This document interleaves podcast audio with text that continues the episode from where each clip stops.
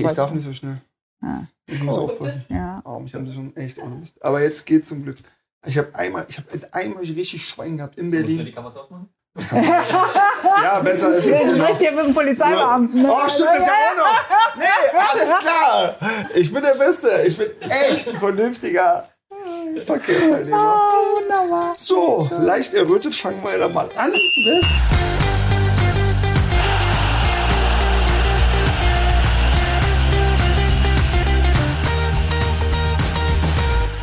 Herzlich willkommen zu unserem Podcast Weggegrätscht im Schatten des Flutlichts. Ihr wundert euch bestimmt, dass wir lange nichts von uns haben hören lassen, aber auch wir hatten Sommerpause, wie viele unserer potenziellen Talkgäste. Denn es war ja die EM, es war Olympia, es war die Sommerpause, es war die Vorbereitung. Deswegen war es natürlich auch für uns nicht so einfach, an unsere Talkgäste, Talkgäste ranzukommen. Aber jetzt ist die Sommerpause vorbei und wir haben, ich möchte nicht übertreiben, aber wir haben wiederum, wir starten mit einem richtigen Highlight. Heute haben wir auch eine kleine Premiere und zwar, uns ist ja erst der vierte Durchgang jetzt, aber heute die Premiere, wir haben unsere ersten weiblichen Talkgast. So, jetzt baue ich ein bisschen den Spannungsbogen auf und zwar, sie ist Pionierin, sie ist Vorreiterin in ihrem Metier. Sie ist Sie hat teilgenommen an Olympiade, an einer Olympiade, an einer Europa, an mehreren Europameisterschaften, an Weltmeisterschaften. Sie wurde ausgezeichnet zur besten Schiedsrichterin 2007, 2008, 9, 10, 11, 2017. Sie wurde sogar ausgezeichnet zur Weltschiedsrichterin 2013, 14, 17 und 18. Ich hoffe, ich bringe die Zahlen nicht durcheinander, aber wir können sie jetzt selber fragen. Herzlich willkommen, Bibiana Steinhaus. Danke, Mike. Ich freue mich total und lass uns die Nummer jetzt anpfeifen, bevor du noch völlig, völlig dich verhaspelst in den ganzen Dingen. Genau, nee, wir, aber ich, ich bin jetzt da, ich bin da. Dieser Anfang, der ist immer so ein bisschen, um dann, um auch dann, um natürlich reinzukommen, den, sag ich mal, den roten Faden aufzunehmen. Aber ich freue mich, ich, wir sind ja heute gar nicht bei uns in Berlin, bei uns bei Alpha Sport, sondern wir sind ja heute bei dir. Also von daher erstmal vielen Dank an der Stelle, dass wir überhaupt hier da sein dürfen und dass du drei Fremde sozusagen aufgenommen hast. Ja, ich freue mich. Also herzlich willkommen in Hannover. Danke, dass ihr den Weg gemacht habt. Ähm, ich bin gespannt. Ja, ich auch. Ich freue mich riesig, denn es geht natürlich dann, ich meine, du Schiedsrichterin, ich war lange Spieler und ich muss ehrlich gestehen, ich habe mich äh, äh, die letzten Wochen intensiver damit auseinandergesetzt und bekomme jetzt erstmal einen Eindruck davon, was ihr eigentlich leistet. Und das ist schon beeindruckend. Deswegen freue ich mich extrem auf dieses Gespräch. Aber als erstes, ich habe äh, gelesen, dass du aus Bad Lauterberg kommst. Bist du da aufgewachsen? Oder wie? Weil ich komme nämlich auch, wir sind nämlich fast Nachbarn gewesen. Ich komme nämlich aus der Nähe von Wernigerode. Ach was? Ja, ja. Nein! Und, und ihr, habt ja, nicht. ihr habt dieses geile äh, Hallenbad, oder? Mit diesem. So ist das. Mit Ja. den Wellen und mit so. den ne? Wellen, ja, Rutsche. guck und da war ich mal. nämlich öfter mit meinen Eltern und da wir ja fast ein gleiches Alter sind, sind wir uns ja vielleicht damals schon über Weg gelaufen. Wir sind du uns schon in äh, Bikini und Badehose begegnet, ohne dass wir es wissen. Ja, kann durchaus sein. Aber wie lange bist, hast du dann da gewohnt? Also wie lange bist du? Warst du Ähm, in ich Bad Lauterberg? bin in Bad Lauterberg geboren und aufgewachsen und bin bis zum Abitur da geblieben. Ah, okay. Und dann bin ich ähm, nach dem Studium bei der Polizei in Hannover gelandet, Landeshauptstadt Niedersachsen. Also ich bin aus Niedersachsen nie rausgekommen Sehr ähm, bis jetzt und ich fühle mich einfach total wohl. Man sagt uns Niedersachsen ja nach, wir sind sehr sturmfest und erdverwachsen. Das würde ich für mich in Anspruch nehmen. trifft auf dich zu. Hannover, ich meine, ich war ja mal fünf Jahre hier, auch wiederum in deiner Nachbarschaft in Wolfsburg, äh, habe ja fünf Jahre beim VfL gespielt und wir waren das ein oder andere Mal, du wirst es ja sicherlich denken können, wann wir hier waren. Wir waren das ein oder andere Mal auch in Hannover und zwar im Sommer. Äh, Ich denke, du weißt, was ich meine. Das weltbekannte Maschseefest. Korrekt. Äh, ja, aber Hannover, ich meine, wir, aber das war, ich bin dann oft in die Heimat, nach Magdeburg oder aber auch zu mir in Harz. Also ich war nicht allzu oft in Hannover, aber Hannover soll, ist viel besser als sein Ruf, oder? Hannover ist viel, viel schöner als ein Ruf. Ich weiß gar nicht, warum Hannover so äh, verkehrt wahrgenommen wird. Hannover ist eine wunderschöne Stadt. Wir haben mit dem Maschsee und äh, der Einriede, dem Stadtwald, ähm, wirklich ganz tolle Naherholungsgebiete. Hannover ist unheimlich grün. Das Rathaus ist sehr, sehr schön. Wir haben eine tolle Altstadt. Und das Schönste an Hannover sind die Menschen. Wir haben echt sehr entspannte und relaxte Zeitgenossen hier. Mit den Menschen ist echt gut Kirschen essen. Das, das, merken wir ja auch sofort, ne? Diese Gastfreundschaft, das ist natürlich, sucht ja seinesgleichen, ist ja logisch. Nein, aber das ist ja öfter so. Ich meine, ich habe ja auch äh, dann zwei Jahre in Frankfurt spielen dürfen mhm. und Frankfurt hat ja auch immer so diesen Stempel, oh, nicht sauber und auch hör mir auf und diese Stadt und alleine, wenn man da am Bahnhof rauskommt, stimmt auch, die Bahnhofsgegend ist vielleicht nicht die schönste, aber Frankfurt ist auch eine super schöne Stadt. Also, das wird auch immer extrem unterschätzt. Aber kommen wir mal weg zu den Städten. Wir sind ja heute auch hier, um einfach mal diesen ja, diesen Blick auch hinter die Kulissen des Schiedsrichterwesens zu bekommen. Äh, ich habe das vorhin ja schon angedeutet, dass ich das extrem spannend fand. Aber für mich stellt sich ja als erstes die Frage, wie kommt man dazu, Schiedsrichter werden zu wollen? Also wie ist es denn bei dir, wie ist dieser Wunsch entstanden, Schiedsrichterin zu werden? Ich habe ein paar Jahre selber Fußball gespielt. Das war so mäßig erfolgversprechend. Also hatte nicht ganz so viel Talent wie du. ähm, und mein Vater ist Fußballschiedsrichter und dann sind wir, ähm, ah, okay. bin ich da so reingerutscht. Und es war also jetzt nicht äh, meine Passion, dass ich unbedingt Fußballschiedsrichterin werden wollte.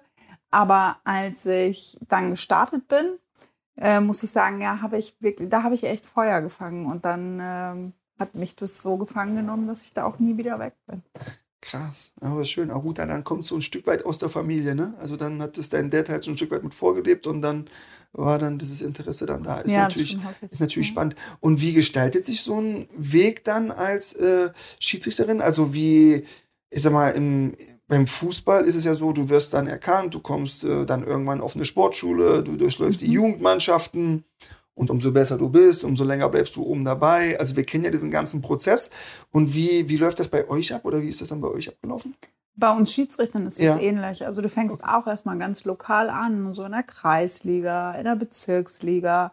Und dann gibt es immer Lehrgänge und Fortbildungen, Weiterbildungen, Seminare, Tests.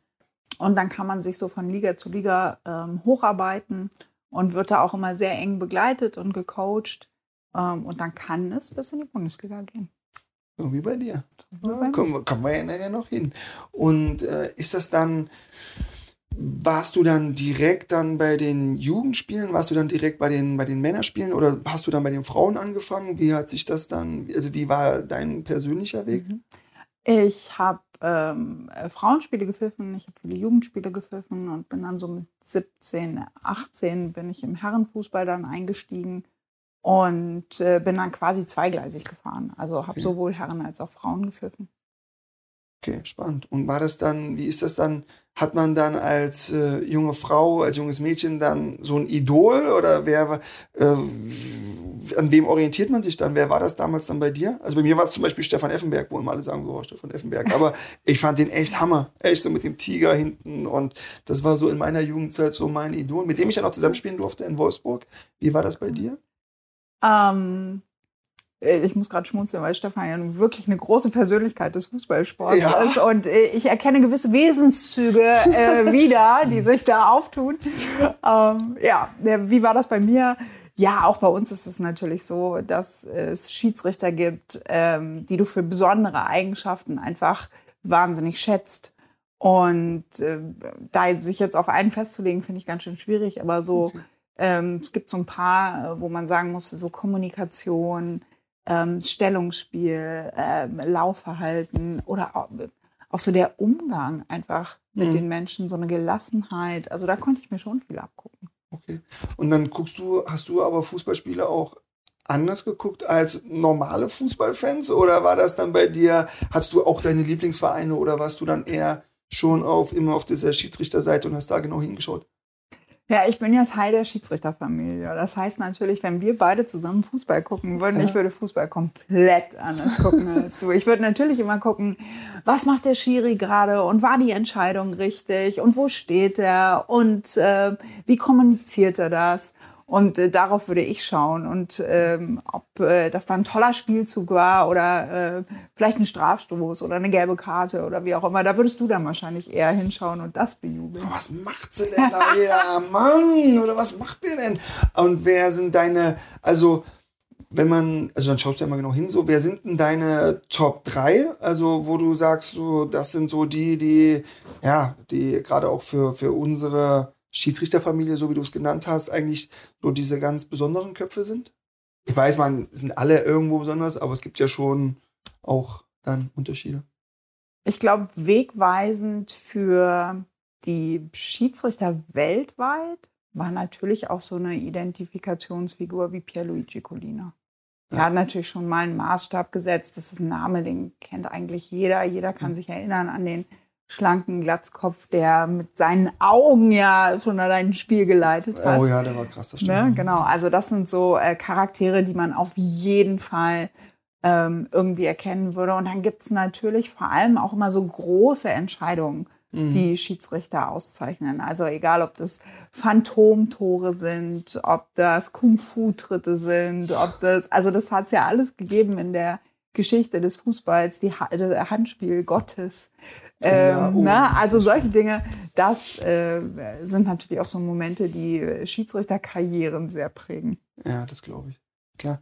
Ja, weil du ja doch direkt im Fokus bist, ne? Also das ist natürlich dann, äh, da wird ja dann auch immer viel über diese Situation gesprochen, klar, über die Spieler, aber dann in diesem Moment natürlich dann auch über die Schiedsrichter. Aber ich glaube, eigentlich ist es ja immer gut, wenn nicht über die Schiedsrichter oder Schiedsrichterinnen dann gesprochen wird, oder? Das ist immer unser Wunsch, dass Ja. möglichst wenig über die Schiedsrichterentscheidungen äh, diskutiert wird. Aber ich glaube, das ist so ein bisschen vergleichbar. Diese, diese Jahrhundertentscheidungen, die wir ja früher auch noch so hatten, bevor VAR ähm, dann jetzt äh, impliziert ist im, im Mhm. Spiel. Aber ich glaube, das ist so ein bisschen wie bei euch auch. Also den entscheidenden Elfmeter in einer Weltmeisterschaft, ähm, ob du den äh, versenkst oder auf die Tribüne schießt, äh, daran wirst du auch deinen Lebtag als Fußballer gemessen. Ja, das stimmt, das stimmt. Durftest du ihn mal kennenlernen? Also Colina, hast du ihn mal persönlich kennengelernt? Ja, wir haben, ähm, ist ja verantwortlich für die äh, Schiedsrichterinnen und Schiedsrichter weltweit bei der FIFA. Und wir haben äh, mehrere Seminare und Turniere schon miteinander verbracht. Und es ist schon ein sehr beeindruckender Typ, das kann man so sagen. Echt? Und aber in, inwiefern dann? Also, ja, also was zeichnet ihn aus? Klarheit, Okay. Berechenbarkeit. Ja, weißt du immer, wo du dran bist.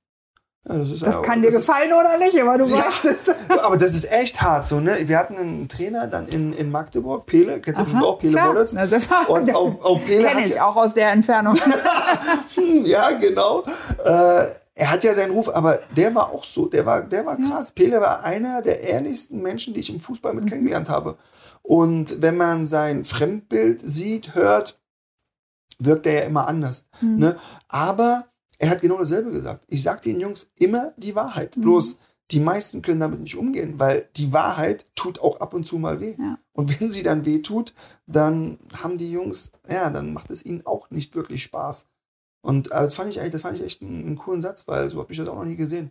So Ja, das mit dieser Wahrheit und ich- Klarheit. Ja, und es ist immer so eine Frage von Erwartungshaltung klären. Ne? Also, welche Erwartungshaltung habe ich als Trainer an meine Spieler? Ja. Und äh, was wünsche ich mir von denen? Und umgekehrt ja auch, welche Erwartungshaltung habt ihr Spieler an den Coach? Ja. Und so ist es ja mit uns Schiedsrichtern auch. Also, welche Erwartungshaltung haben wir denn an euch?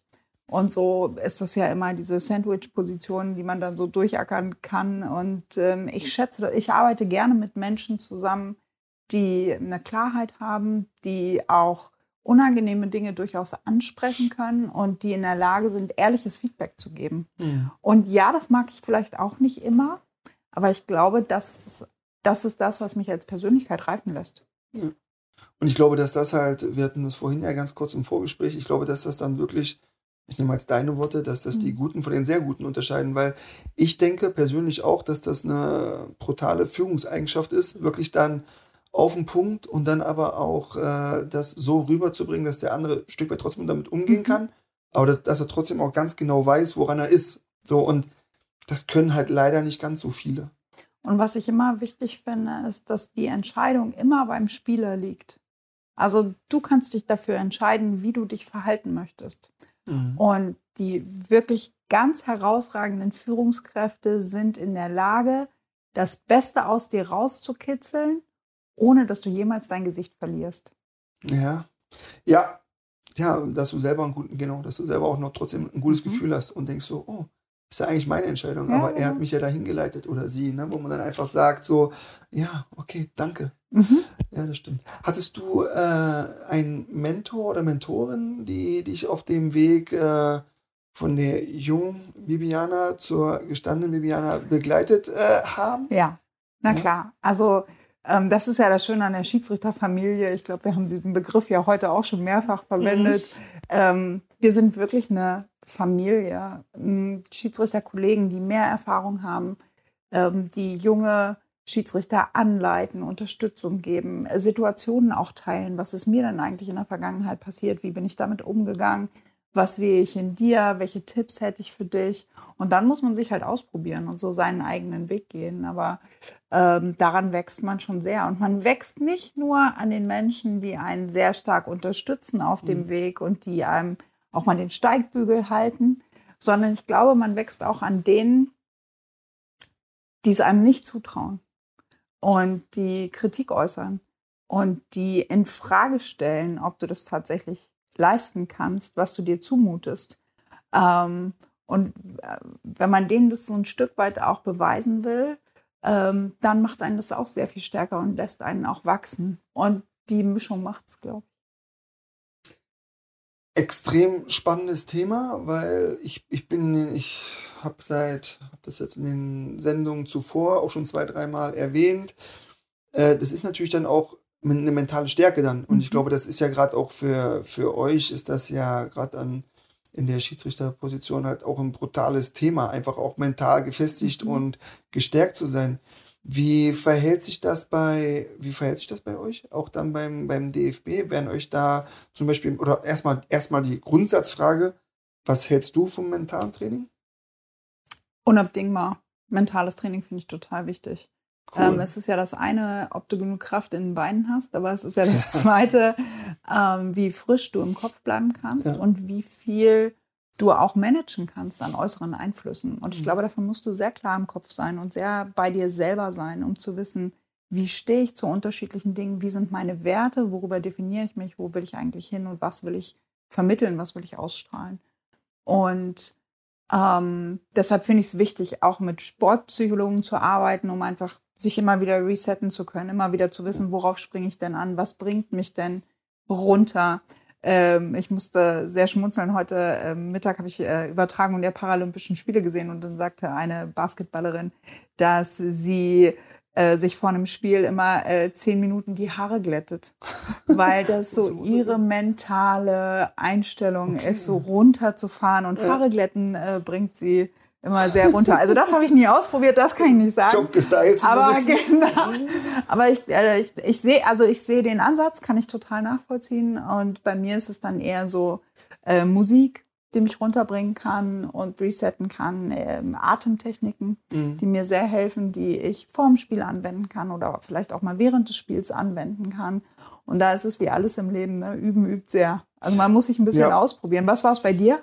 Ich hatte in der Tat äh, fünf Sätze, die ich mir immer gesagt habe. Und diese fünf Sätze habe ich immer visualisiert. Also das war dann, äh, war total spannend, weil der Holger hieß meiner, Holger Fischer. Mhm. Äh, ja, gesagt, 2006 kam er nach Wolfsburg, dann im Abstiegskampf. Und äh, er kam dann und dann haben wir angefangen. Und ja, und das, was er dann mir mitgegeben hat, hat mir äh, geholfen einfach. Es hat mich gestärkt. Ich hatte sonst immer so kleine Wehwehchen. Mhm. Da mal eine Zerrung, ja. da mal eine Erkältung. Und es war dann oft so, kam es, denken wir halt auch, oder es ist auch so aus dem Unterbewusstsein. Manchmal hat es Schiss vor einem Spiel oder du mhm. hast Schiss vor einer Entscheidung oder ein Trainer mochte dich nicht ja. oder einfach sagst so, oh, der Trainer ist schuld. Und dann kamen immer so Kleinigkeiten, wo ich dann gesagt habe, ah ja, der der. Und dann habe ich mich so, ja, auch in mir selber so ne? versteckt, so genau. Und dann kam aber diese, dieser Turnaround und dann, dann wurde es besser. So, Erzähl mal einen von besser. den fünf Sätzen, komm. Also ein, einen ein, von den fünf. Also einmal, ich gewinne alle meine, ich kann auch alle fünf, ich kenne die okay, immer noch nicht. Also komm. ich gewinne alle meine Zweikämpfe. Mhm. Dann habe ich immer so durchspielen lassen, wie ich einen mit Ball so wegrasiert habe. Einfach so ein geiles, mhm. so eine geile so Grätsche. Ne? Ja. Genau. Meine Pässe sind zu jeder Zeit präzise und genau. Hatte ich dann als Innenverteidiger, hast du ja am Ende hast du den nach außen, hast du den vielleicht dann nach vorne oder über zwei Linien oder hast den diagonalen Ball. So, ne? Oder dann halt äh, schnell rüber auf die andere Seite. Das waren eigentlich immer so vier, fünf Passwege. So, die habe ich mir dann immer so vorgestellt. Mhm. Dann so, okay, die, die. Dann, ich mache Tore für meine Mannschaft. Also mhm. ne, keine äh, Eigentore, ja, genau. sehr gut. So, gut, dann, immer positiv formulieren. Genau. Ja. Dann äh, Fehler und Kritik sind mir gleichgültig, weil mhm. wenn du ja sagst, äh, ich mache heute keine Fehler, fürs Unterbewusstsein gibt es ja keine Verneinung. Deswegen würdest du dir ja. die permanent sagen, ich mache heute Fehler, ich mache heute Fehler. Ja. So, ne? Das und was war's noch? Die vier, Grätsche, Pass, Kopfgeduell, genau. Ja, okay. Siehst du, ich habe wieder fünf einfallen. angegeben, aber es sind, es sind die vier gewesen. Es, aber das, danke fürs Teilen. Find Ja, cool. das war, aber das war mega. Und dann, und dann kam mal eine Szene, das, vielleicht wiederhole ich mich jetzt äh, auch, aber egal. Wir hatten dann einen Spieler, und zwar Massimilian Porcello. Der kam von Bielefeld nach Karlsruhe mit Mhm. Okay. mir. Dann haben wir in Karlsruhe gespielt und Massi hat auch, hat ein Jahr durchgespielt, keine, so gut wie keine Verletzung. Wir hatten den gleichen Coach. Und dann sagt er zu mir, äh, sagt mein, unser Mentalcoach, pass auf, in der Vorbereitung, wir hatten dann Tamas Heinal verpflichtet von Kaiserslautern. Ja. Dann sagt er, pass auf, Mike, der Massi wird sich auf der linken Seite äh, verletzen. Ich sag, was laberst du? Wie auf der linken Seite so, ne? Okay, wir fahren ins Trainingslager. Königsborn, äh, oben bei uns, dann im Schwarzwald gewesen in Karlsruhe. So, und auf einmal Training, bub, bub, bub, Massina Porcello, äh, eine Wadenzerrung. So, jetzt kannst du dreimal raten, auf welcher Seite. Links. Genau. So, kommt er mit so einem Verband auf der linken Seite, sagt so, Massi, was los? Er hat reingezogen. Ich so, Holger, Telefon. Ich sag so, Holger, woher weißt du das? Was ist die Erklärung? wieso hast du das? Wieso, Ja. woher wusstest du das? Bist du ein Hellseher oder was? Er sagt so, Mike, die linke Seite ist die Vergangenheitsseite und die rechte Seite ist die Zukunftsseite. Und Massi, der hatte immer in Bielefeld schon das Problem, wenn er in einer Konkurrenzsituation war, dass er dann halt auch mal ein Wehwehchen hatte. Und jetzt kam Tamasch. Ja, und das war eigentlich nur ein Ja. Prozess, der vorhersehbar war. Und da habe ich gesagt, so, boah, krasse Ja, Nummer. Dann kam diese gleiche, ich war ja fünf Jahre in Wolfsburg. Und in Wolfsburg bin ich ja, ich hatte ja fünf Trainer in fünf Jahren. So, und das war immer so, immer der neue Trainer, der kam, ah, Mike Franz brauche ich nicht raus. Habe mich aber immer wieder reingekämpft und habe dann meine Spiele auch trotzdem gemacht. Hab fast 100 Spiele gemacht in Wolfsburg. So, dann kam aber Klaus Augenthaler, wieder die gleiche Aktion. Der hat gesagt, ich, ich will wechseln. So, und dann hatten wir dann, ah, Klaus Fuchs war Manager. Und ich hatte nun in Wolfsburg echt einer der niedrigsten Verträge von den Spielern, die da waren. Ne? Also so, und dann haben wir gesagt, ey, ich habe auch noch ein Jahr Vertrag, ich gehe zum KSC und die können noch nicht mal, noch nicht mal 30 Prozent von dem bezahlen, was ich hier bekomme. Weil der KSC finanzschwach war zu der Zeit. Und dachte, ihr müsst mir echt ein bisschen was mitgeben. So, und dann haben sie auch ein bisschen was mitgegeben, aber nicht allzu viel. Und haben mich aber so hingestellt wie äh, so ein Abzocker, wie so ein Söldner. Und das war halt einfach nicht fair. So, ne? Und in diesen, und so bin ich halt gegangen, weil ich war aber fünf Jahre da. Und es tat echt weh, auch so in dem Moment, weil war ich ja, bin ich nicht, war ich nicht. Spielen, Aufstiegsjahr, glaube ich, 32 Spiele, zweimal gesperrt, fünfte gelbe, zehnte gelbe. Äh, dann spielen wir die ersten sechs Spiele, glaube ich. Spielen wir, dann spielen wir Derby gegen VfB Stuttgart, gewinnen das 1-0 und in der, irgendwas in der 70. schießt mich tot. Bob zieht's rein. Jetzt darfst du wieder raten, auf welcher Seite er das dann reingezogen hat. Wahrscheinlich links. Richtig. Gegen wen haben wir im nächsten Spiel gespielt? Äh, wahrscheinlich Wolfsburg. Richtig, ja, du bist ja auch, nicht schlecht. du bist ja ein Coach. Sportpsychologe. Wahnsinn! Und so war, das war so krass. Das war echt das genau irre, so. ne? Wir haben dann gespielt in Wolfsburg und ich habe dann wirklich hinten links hier Ja. im, im, im, im Po-Muskel, hat das dann so reingezogen. Ich gesagt, gibt's ja gar nicht. Alle Spiele gemacht. Und dann haben wir das dann aufgearbeitet und dann kam das halt so raus, Mhm. ne, dass das. Und dann haben wir die Woche drauf, war ich wieder in der Mannschaft, habe ich wieder gespielt. Es war echt Das ist krass. halt diese Psychologie, Wahnsinn. ne? ist wirklich wahnsinnig Ja. wichtig. Und das ja eben nicht nur für euch Spieler, sondern für uns Schiedsrichter einfach auch. Und wir haben ja auch im Vorfeld, äh, fand ich ganz witzig, dass du gesagt hast, Mensch, bis letzte Woche, bis ich mich jetzt intensiv mit diesem Gespräch beschäftigt habe, habe ich eigentlich relativ wenig über Schiris gewusst. Ich sag sogar so viel, also ja, so gut wie gar nichts, weil äh, man ist ja immer so in seinem Film. So, ne? Man ist in seinem Film, du bist halt, äh, bist auf dich konzentriert, du bist, äh, weißt du ja auch, 22 Spieler, Ja. viele ich-bezogene Personen auch in diesem. Unterschiedliche Charaktere. Richtig. Ja, und dann hat man einfach, du guckst auf dich, dann guckst du vielleicht noch auf deine Mannschaft, aber auf das Schiedsrichterteam, nee. Und was würdest du anders machen jetzt? Also im Rückblick? Na, im Rückblick ist man ja immer schlauer. Ich war ich war ja auf Das ist ja schon mal nicht schlecht. Ja, ich war ja auch diese viereinhalb Jahre in, in, in Magdeburg. Klar, einfach sich mal wirklich dann versuchen, in den anderen äh, hineinzuversetzen. Ich glaube, das ist es. Ne? Um dann wirklich mal auch die, den Perspektivwechsel einzunehmen, zu sagen, okay, wer ist denn alles in diesem Thema äh, Profi oder wer ist denn an diesem Spieltag alles mit involviert? Äh, wer mhm. hat auch Druck? Ja. Wer hat auch so und, und wie können wir zusammen vielleicht auch, soweit es dann zusammen geht, aber eigentlich wäre es ja schlau, auch mit dem Schiedsrichter zusammen zu arbeiten, ein Stück weit. Ja, und das äh, würde ich sicherlich äh, ändern an der Stelle. Aber ist das dann, äh, hast du das dann für dich in Anspruch genommen oder kriegt ihr das dann auch gestellt vom DFB, solche Coaches? Äh, wir haben die Möglichkeit, äh, Sportpsychologie mit einzubeziehen in unsere ja. Vorbereitung. Und das muss nicht jeder machen. Das ist, glaube ich, auch nicht jedermanns Sache. Das ist eine sehr, also eine sehr individuelle Betreuung ja auch. Und dann kommt es ja auch sehr darauf an, wie weit bist du bereit, dich zu öffnen. Mhm. Und jemand anderes dann ähm, reinzulassen in, in deine Gedankenwelt. Und ähm, ich sehe aber die Vorteile. Ja. Mich ganz bei dir. Ich glaube, wir können noch viel, viel stärker werden, mental viel stärker werden wenn wir auch ein Stück weit ähm, nicht nur in unseren Körper, sondern auch in unseren Kopf investieren.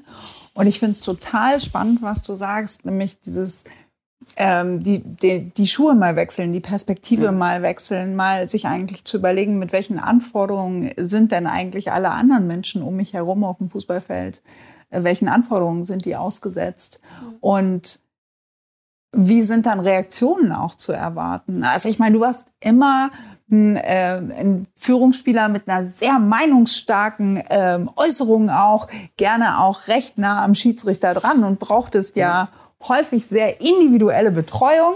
sehr positiv eine sehr positive, ausgedrückte Zusammenfassung.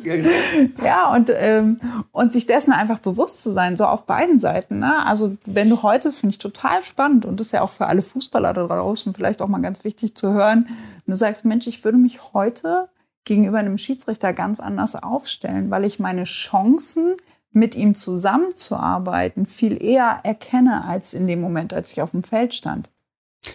Total, aber ich denke, das ist dann ein, auch ein Zusammenspiel, weil klar, du, du weißt es ja besser als auch als ich, wie es gibt ja, oder wir wissen es beide ganz gut, vor der Saison gibt es ja immer diese Schiedsrichterschulung. Mhm. Ja, da kommen mhm. ja, dann kommt ihr ja in die Mannschaften mhm. und erklärt die Neuigkeiten, die Regeländerungen und das ist immer total angenehm, weil ihr da halt auch eine gewisse Lockerheit habt, weil ihr mhm. da auch nahbar seid, auch mal Spaß macht und einfach, ja, nahbar, menschlich seid, so, ne? Und ich sag, äh, auf dem Feld, jetzt kannst du ja gleich sagen, wie, wie, wie das dann aus deiner Wahrnehmung ist, auf dem Feld finde ich halt, da seid ihr echt teilweise unnahbar. Obwohl, es kommt mhm. immer drauf an, in welcher Situation du bist. Mhm. Bist du im Abstiegskampf, äh, krepelst du unten rum, dann sind die Schiedsrichter dir gegenüber, wirken sie, wirken sie genauso wie ich sage, unnahbar, sehr souverän. Bist du aber zum Beispiel jetzt, ich habe ja mit, bin ja mit Karlsruhe und mit Hertha sind wir aufgestiegen, mhm. waren dann Rekordaufsteiger zweimal jeweils äh, in der zweiten Liga. Mhm.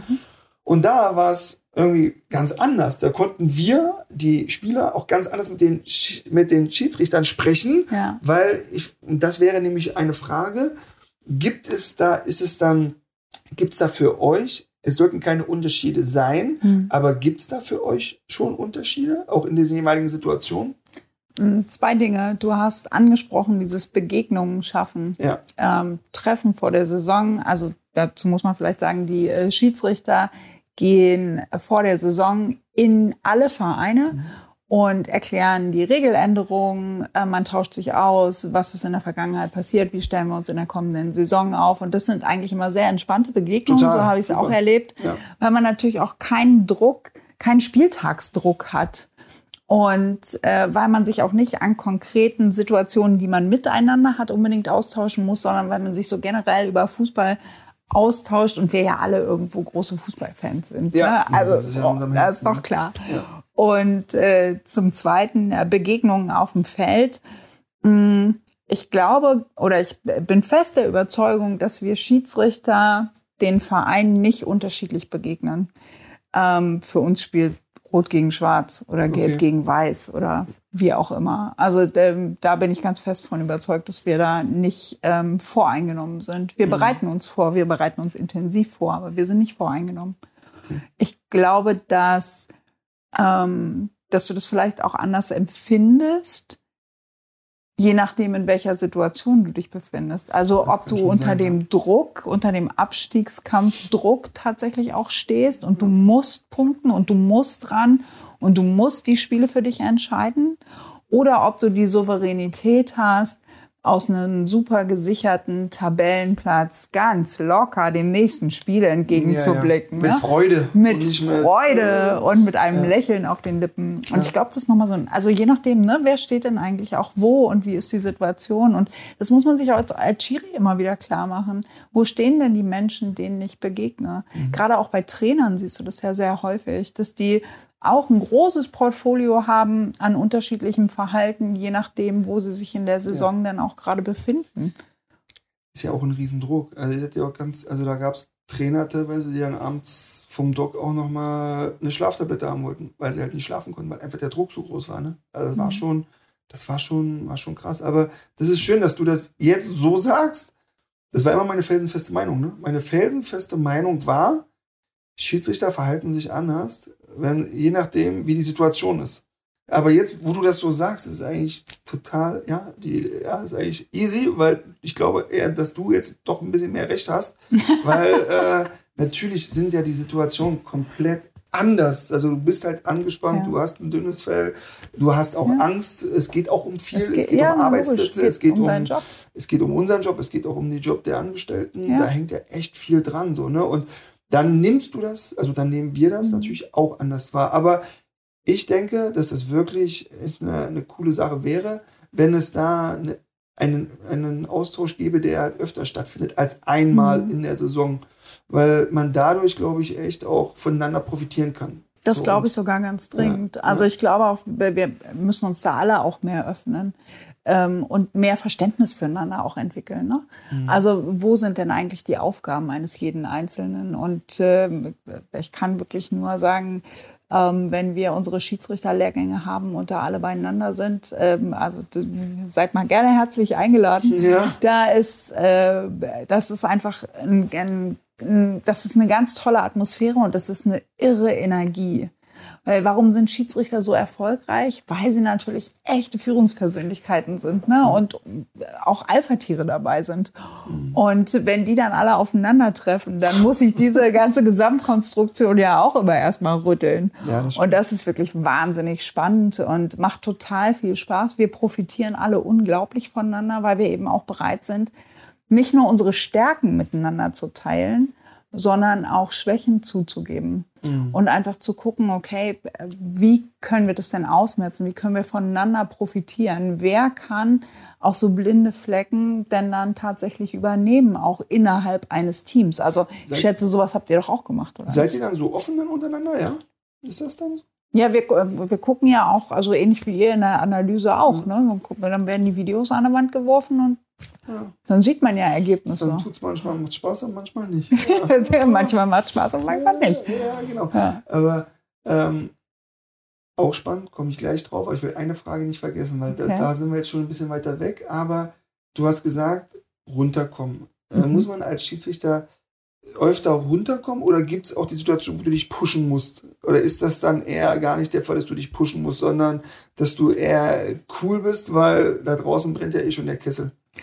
Äh, Also ich persönlich musste mich selten pushen, pushen. Also ich Mhm. hatte ja immer Bock auf den Anpfiff. Ich wollte Ja. immer raus. Ich wollte immer äh, Teil des Fußballspiels sein. Und, äh, und das war immer Anspruch ähm, und genug äh, Moment des Pushens. Ja. Also da brauchte ich nicht noch extra Energie. Es ist eher so, dass der Anspruch an einen Schiedsrichter ja häufig ist, dass der Schiedsrichter eine große Souveränität Mhm. ausstrahlt und sehr gelassen rüberkommt und immer alles unter Kontrolle hat. Also das ist doch Ja. das, was du von einem Schiedsrichter sehen willst. Was man sich wünscht, ja. So, und ich glaube, deshalb ist es für einen Schiedsrichter oder für mich auch immer wichtiger gewesen, sich zu regulieren, zu atmen, die Souveränität zu behalten, wenn so Typen aufschlagen wie du, die einem aus drei Zentimeter Entfernung ein meinst du? gewisses Feedback geben.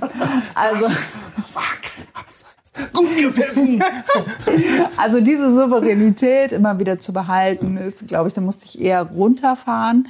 Und ähm, insofern war das wahrscheinlich ähm, Okay. Manchmal wichtiger. Sonst hätte ich dir auch aus drei Zentimetern Entfernung gesagt, was ich darüber denke. Aber das wäre natürlich dann eine Steilvorlage gewesen, weil oh, schön, was los?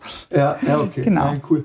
Ähm, und dann, das, das fand ich total spannend, oder finde ich total spannend und auch interessant. Du meintest ähm, gerade das Thema Vorbereitung. Mhm. Wie bereitet man sich denn als Schiedsrichterin auf so ein Spiel halt vor? Also, mhm. ja, wie passiert denn das? Wie, wie bereitet ihr euch denn auf eure gegnerischen Mannschaften vor? Wir hatten ja immer, wir hatten das Training klar, die Training unter der Aha. Woche und dann war dann je nachdem ein oder zweimal Videoanalyse, mhm. wo man dann halt Stärken, Schwächen des Gegners, mhm. kam immer auf den Trainer drauf an. Ja zeige ich jetzt die Stärken der gegnerischen Mannschaft, ja oder nein? Also gab es immer Unterschiede mhm. und ja, das waren dann eigentlich so die, die Hauptmarker, also Training und Videoanalyse. Siehst du, und genau das machen wir auch. Ja? Also wir trainieren, wir haben unsere Trainingspläne, wir sind ja überall in Deutschland verteilt. Ja.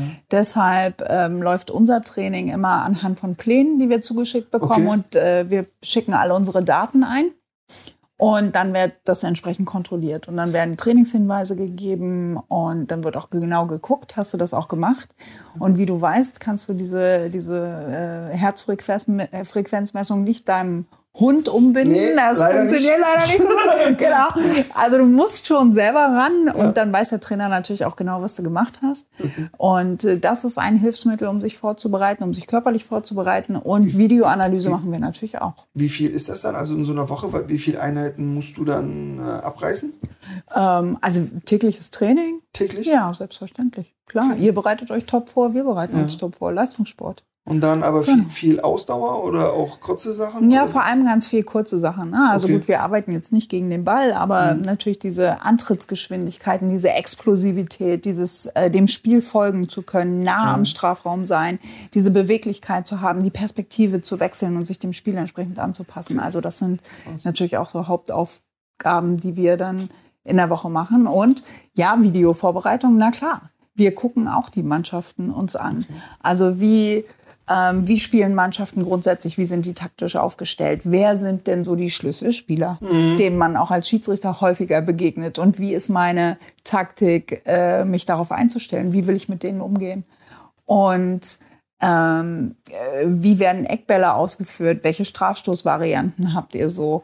Also all diese Dinge, um einfach vorbereitet zu sein, um den so ein bisschen wie beim Schachspielen, ne? den, den ja. nächsten Pass ähm, schon vorauszuahnen, damit ich mich darauf einstellen kann. Weil für mich ist doch nicht wichtig, oder ist auch wichtig, aber wo der Torhüter den Ball abschlägt, ist wichtig. Mhm. Aber meine Priorität ist doch, wo soll denn der Ball runterkommen? Ja.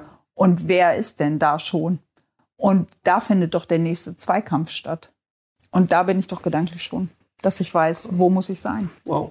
Aber das kriegst du alles dann vom DFB, also es kriegt ihr dann vom, vom DFB gestellt, oder? Also das ist gerade Material? Ja, es gibt ja heutzutage diverse Plattformen, okay. wo man sich dann eben auch informieren kann. Die Zugänge haben wir. Die habt ihr aber. Und Na, okay. genau. Mhm. Und dann gibt's für jede Mannschaft so die grundsätzlichen ja. ähm, Aufstellungen. Ja, genau äh, wie ja die so, eingestellt sind. Ja, gibt ja mal so für die, für die Zuschauer, Zuhörerinnen und Zuhörer, ähm, zum Beispiel gibt es dann diese Plattform, wo dann mhm. alle Spiele sind, wo alle Szenen schon geschnitten genau. sind.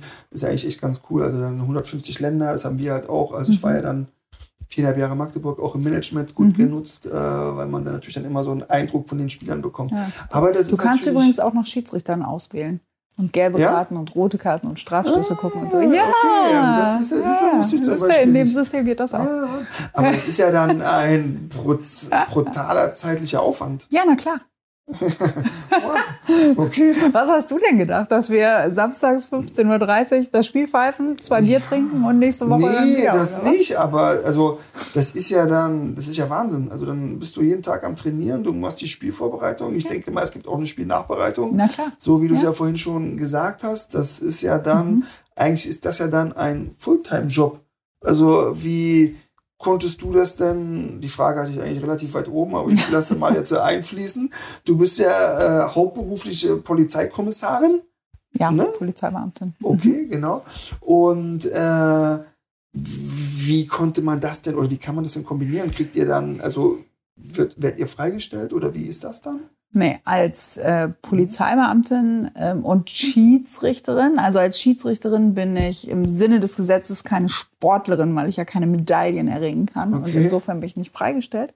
Aber ich habe total viel Glück gehabt mit meinem Arbeitgeber, okay. der mir das immer ermöglicht hat und mich immer unterstützt hat, auch in Teilzeit zu arbeiten, so dass ich mhm. genau das eben alles kompensieren kann, damit es eben auch professionell läuft, weil ich glaube, ja. da geht die Zukunft einfach hin. Ne? Wenn wir ähm, diesen Sport professionell betreiben wollen und uns auch auf die Anforderungen, die einfach der Fußball heute national wie international mit sich bringt, dann müssen wir uns den Rahmenbedingungen anpassen oder den Strukturen anpassen und Rahmenbedingungen dafür schaffen, dass das möglich ist. Und das ist eben auch die Frage, wie stellen wir uns beruflich auf? Ist es möglich, dass Schiedsrichter überhaupt noch einem Job nachgehen?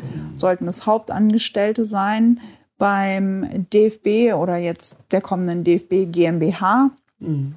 Ähm, und wie sieht dann eben auch ähm, Ansprüche an Sozialversorgung, äh, an Rentenansprüchen, wie sieht es aus? Also was machen wir denn nach der aktiven Zeit? Also welche Möglichkeiten gibt es denn dann eigentlich in unseren Strukturen, vielleicht auch Verwendung für so ausgesprochen ausgewiesene Experten zu finden, die mit so viel Erfahrung und so viel Wissen und so viel ähm, Fachkapazitäten ja. denn einfach auch die nächste Generation irgendwie anleiten können. Also wo stehen wir da und wo wollen wir uns zukünftig aufstellen oder wie wollen wir das tun? Und so eine Vision im Moment zu formen und zu gucken, ähm, wie professionalisieren wir weiter und weiter, um dem Spiel standzuhalten und um nicht der Entwicklung hinterherzulaufen, sondern vielleicht ja sogar auch vorauszugehen. Ja. Aber wenn du das alles, so wie du es alles schilderst, warum mhm. gibt es dann noch nicht den Profi-Schiedsrichter oder die Profi-Schiedsrichterin? In vielen Ländern ist das der Fall. Mhm. Und da gibt es das. Also, ja. ähm, und in Deutschland ist es in der Historie so erwachsen, dass wir hier immer sehr viel Wert drauf gelegt haben, dass Schiedsrichterinnen und Schiedsrichter auch immer ein zweites Standbein hatten. Okay. Auch so eine, ich möchte fast sagen, so eine Rückfallebene. Mhm.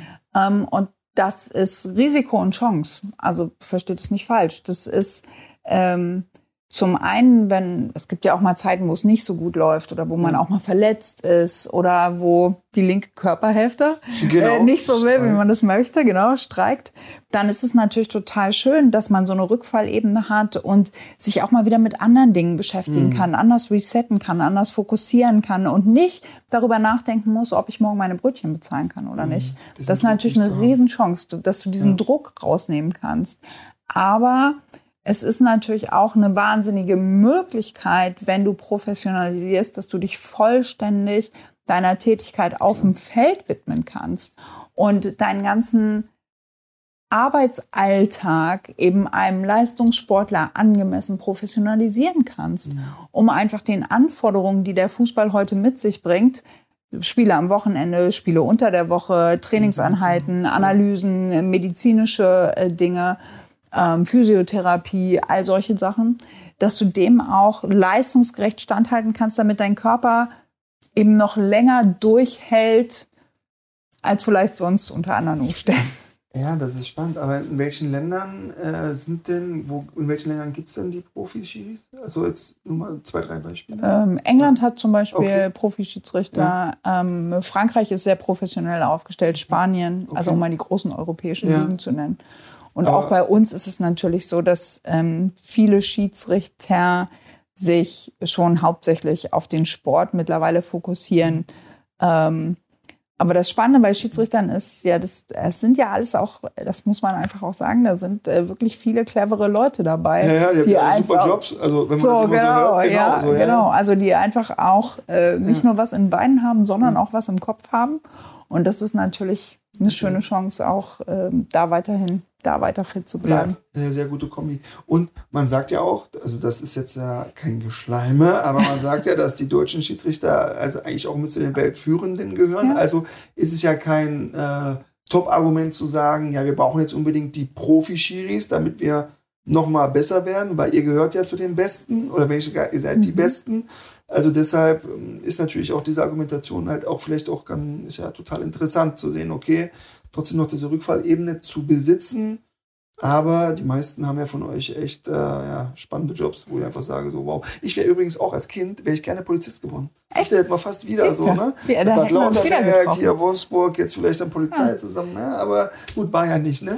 Okay. Ja. Aber äh, was mich dann äh, an der Stelle auch noch ganz kurz interessieren würde, weil du das gesagt hast, äh, wie ist denn das, wenn ihr euch verletzt? Also wie, was passiert denn dann da? Seid ihr dann durch den Verband abgesichert oder seid ihr dann durch, eure, durch euren Arbeitgeber abgesichert? Wie, wie läuft das bei euch? Das ist eine, ich glaube, das ist eine sehr individuelle ähm, Situation, äh, wie man dann entsprechend abgesichert ist und wo das der Fall ist. Also wir sind ja alle irgendwie schauen. krankenversichert, aber natürlich auf einer privaten Seite, also nicht Okay. über den DFB. Ja. Ähm, und das ist dann das eine, aber die Chance äh, von Betriebsunfällen äh, oder sowas, das, äh, diese Möglichkeit steht uns ja ähm, auch offen. Das ist ja dann eben so auf dem Fußballfeld oder so. Mhm. Ja. Die Versicherung gibt's auch. Ähm, wichtig ist es, glaube ich, einfach zu gucken, ähm, äh, wie betreuen wir den Sportler, nämlich den Schiedsrichter am besten, dass er schnellstmöglich äh, wieder fit wird, um Ja. seine Tätigkeiten auszuüben. Also wie unterstützen wir da und äh, wie sichern wir ihn auch ab? Mhm. Oh, und das ist eine Frage, mit der wir uns intensiv auseinandersetzen müssen, gerade auch vor dem Hintergrund, wenn wir immer professioneller werden wollen und diese Professionalisierung vorantreiben. Ähm, und dann ist die Herausforderung bei uns ja, dass wir nicht alle in einer Stadt sind. Also wir sind ja nicht alle in Frankfurt angesiedelt, Hauptsitz des DFB, Klar. wo du dann Ärzte, Krankenhäuser, Doktoren vor Ort hast, die dann zuständig sind, sondern wir brauchen ja ein wirklich stabiles Netzwerk überall in Deutschland, Ja. dass wir natürlich auf Experten zugreifen können, wo du auch samstags abends um 18 Uhr bei Abpfiff einen Termin kriegst Ja. und nicht erst drei Tage später, wenn du Glück hast, zu Hause bei dir in der Heimat. Und ähm, da unterstützt der DFB wirklich gut, dass wir okay. Mhm. da eben so ein Netzwerk von Experten haben, wo wir wirklich dann auch Zugriff haben und Erreichbarkeiten haben Cool. die dann eben auch wie Sportler denken und Sportler auch entsprechend unterstützen. Ja, auch sehr- samstags abends 18 Uhr, so ist es halt manchmal. ja ne? da geht man nicht immer nur feiern, ne? Nee. Das ist dann, geht ihr jetzt mal, das, wird, das ist auch mal so eine Frage, geht ihr dann als Schiedsrichterteam, geht ihr dann, geht ihr dann auch, also wenn wir ein Spiel gewinnen, gehen wir steil. Manchmal auch, wenn Ach wir so, ein ist das Spiel, so? ja, das ist halt so Kollegen so, ja, ja. Du natürlich nicht. Ja, selten. Also ganz selten. Selten nicht gegangen. Äh, okay. äh, äh, wie geht man dann, geht ihr in eurem Team dann auch mal los oder fahrt ihr dann direkt nach Hause, ihr dann wieder für sich oder wie ist das bei euch dann? Ja, also es ist so, dass wir uns in der Regel den Tag vorm Spiel ähm, treffen im Hotel, gehen in der Regel noch mal eine Kleinigkeit zusammen essen, ähm, bereiten uns so langsam eben aufs Spiel vor, dann ganz in Ruhe ähm, am Spieltag Vorbereitung, der klassische Spaziergang, ne, den du ja wahrscheinlich auch wir, kennst, genau. natürlich. 20 Minuten nochmal. So, genau. Bisschen ansteuern und so. Und ähm, dann geht's halt ähm, aufs Feld. Und dann ist es schon so, dass ähm, wir sind meistens, wir sind meistens die Letzten, die das Stadion verlassen. Weil das ist dann wirklich so für uns nach Abpfiff äh, der Moment in der Kabine, wo wir runterfahren, wo wir durchatmen, wo wir uns in Ruhe fertig machen, wo wir nochmal Dinge auch Revue passieren lassen, auch nochmal ein Getränk zusammen trinken, um dann natürlich einfach jeder wieder ja seiner Wege zu gehen in unterschiedliche Städte ähm, zurück. Und deshalb ähm, gehen wir selten an den Spieltagen feiern.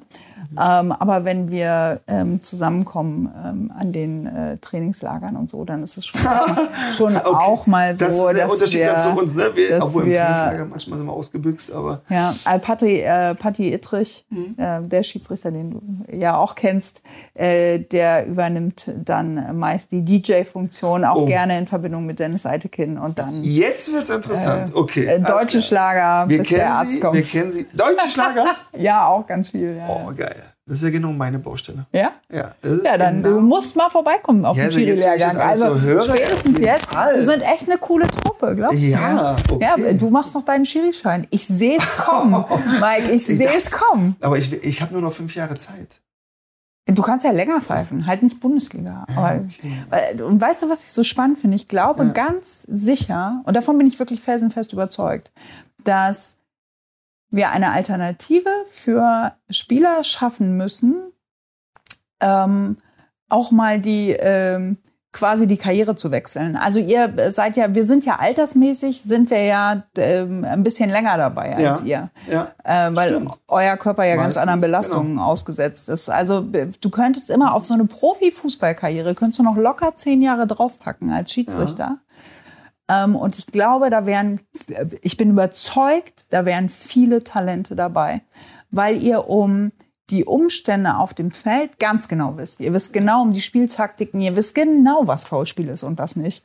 Und ihr habt ein gutes Gespür auch für die Situation, ähm, Spa, Doxo, also ähm, ähm, gelbe Karte für, ähm, für eine Attacke äh, verhindern oder auch eine rote Karte, letzter Mann, klassisch. Ne? Ja. Ähm, also soll, das, da habt ihr ein ganz feines Gespür für. Und ich glaube, mit einem mit einem Tuck, also zu eurer Fachkompetenz, die ihr ja eh habt, noch ein bisschen Regelkompetenz einfach aufsetzen. Und das kann man ja lernen, das ist ja, Ja. völlig entspannt.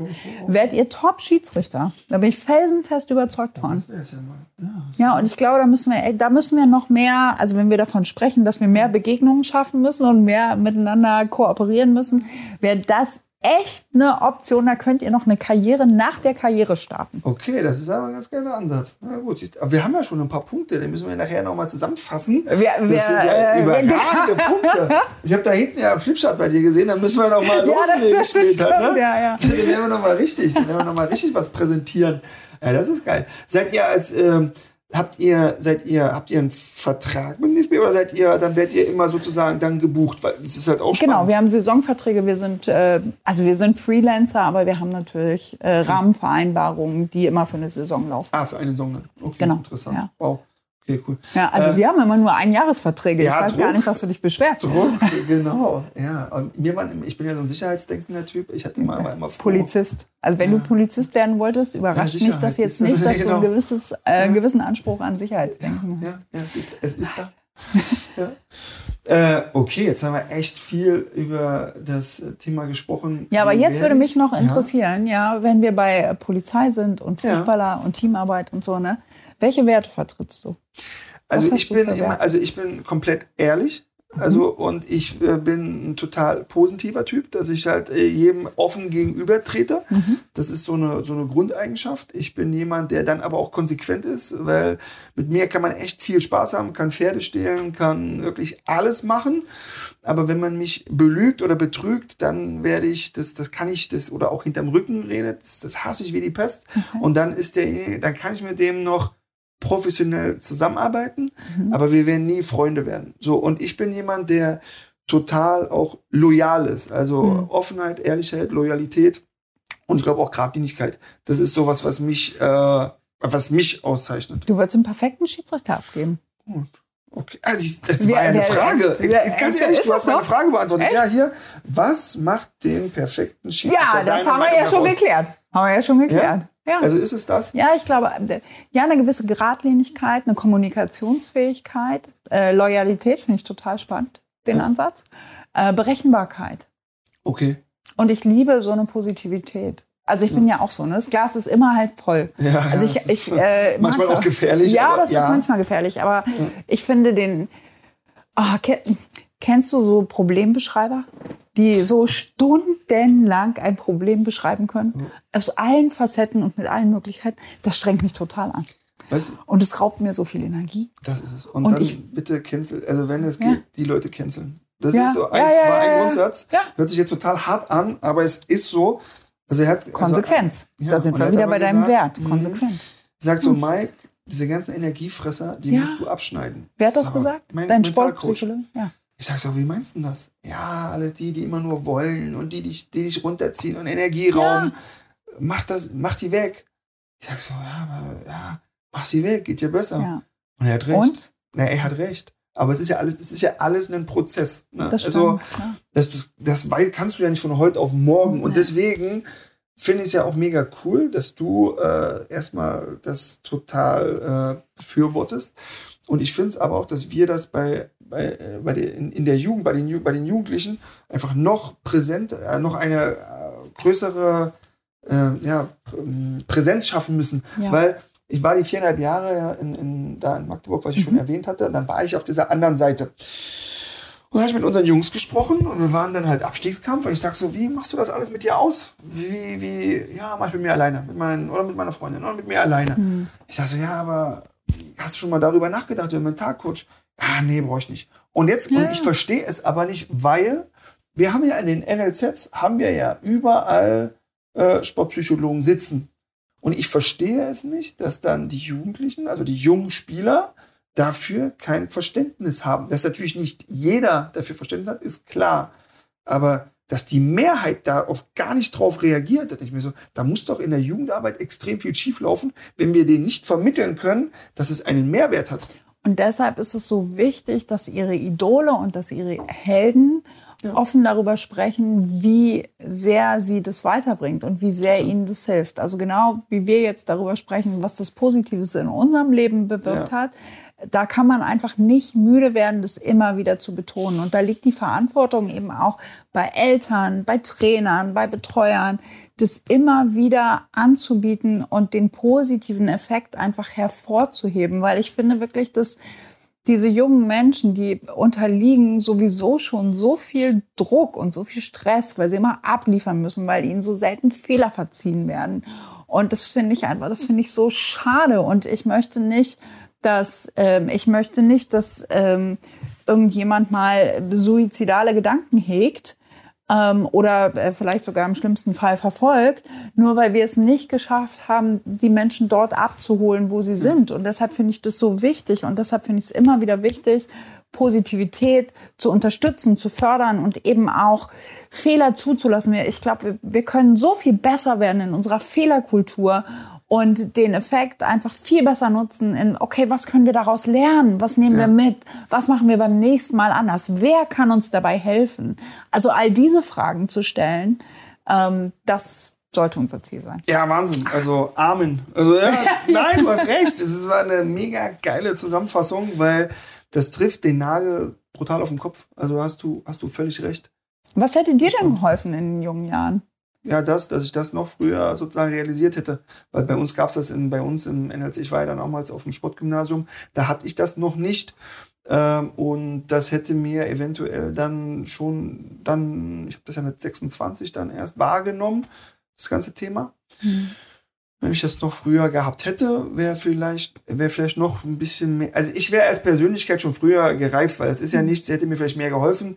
Es ist ja auch eine Persönlichkeitsentwicklung, dieses ganze Thema. Das trägt ja, ja zur Persönlichkeitsentwicklung bei. Und wir sind alles junge Menschen und man muss halt einfach äh, bilanzieren. Im Fußball wird hier mehr oder weniger fast alles abgenommen. Dir wird alles, wenn wir hier auf Deutsch reden können, können wir hier bei uns beiden ja unter vier Augen, äh, wird ja auch alles in den Arsch geschoben. Und dann ist es halt schwer, selbstständig zu sein. So, und dann auch mal über den Tellerrand hinaus zu gucken. Mhm. So, und genau dann, wie sollst du dann eine Wahrnehmung dann halt auch für ein Schiedsrichterteam entwickeln, wenn du nur auf dich fokussiert bist und in den nächsten Club willst, das geilste Auto fährst, die besten Klamotten trägst, auch gar keine Verantwortung trägst, weil die wird alles abgenommen. Mhm. Also, ich denke, dass man da einfach ansetzen sollte und die Jungs nicht zu sehr verwöhnen sollte, äh, weil da führen wir, da kommen ja. wir lang, da sind wir leider schon.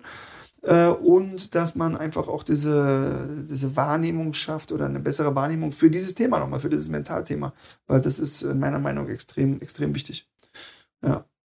Also was haben wir heute? Wir haben heute Mentalthema. Unser Aufruf an die Jugend da draußen. Es gibt viele tolle Mentaltrainer und Sportpsychologen, die können euch weiterhelfen und in eurer Entwicklung echt unterstützen. Also nehmt die Gelegenheit beim Schopfe. Wir würden es zehn Jahre früher machen, richtig? Definitiv. So, und wir bilden demnächst ganz viele Ex-Profifußballer zu Schiedsrichtern aus. Also ihr könnt gerne auf uns zukommen. Wir haben dann schon einen Plan entwickelt. Sehr gut, genau. Ja, ja. ja, wir haben alle Werte zusammengefasst, die ihr, äh, die wir von Schiedsrichtern erwarten, also die ihr bitte auch mitbringen solltet, wenn ihr euch diesem Bewerbungsverfahren aussetzt. Ja, und wir sind noch nicht am Ende. Es geht ja noch weiter. Wir, wir sind voller ja schon, Visionen heute ja Abend. Voller ja Vision. Und das Krasse ist, ich habe ja eigentlich habe ich ja noch vier Noch vier Zettel. Ne? Wie viele haben wir denn abgearbeitet? Eine, eine haben wir. Nein. Das ist ja Wahnsinn. Aber äh, wir müssen uns nochmal treffen. Dann komme ich nach Berlin. Ja, aber ein bisschen machen wir noch, ein bisschen. Na gut, okay. Was war denn dein, äh, was war denn dein Highlight in deiner langjährigen Karriere? Also wo, ah. was war denn, also klar, was war so, wo du sagst so, das war's. Das ist immer total fies, weil ja. ich das eigentlich nicht so gerne mal. Ja, weil du, weil du äh, damit, damit hebst du aber so eins heraus und lässt ganz viele andere irgendwie so in Reihe zwei fallen, Stimmt. die da nicht hingehören. Also es gibt hm. wirklich viele, viele tolle Momente. Ähm, so eine kleine, schnelle Top 3?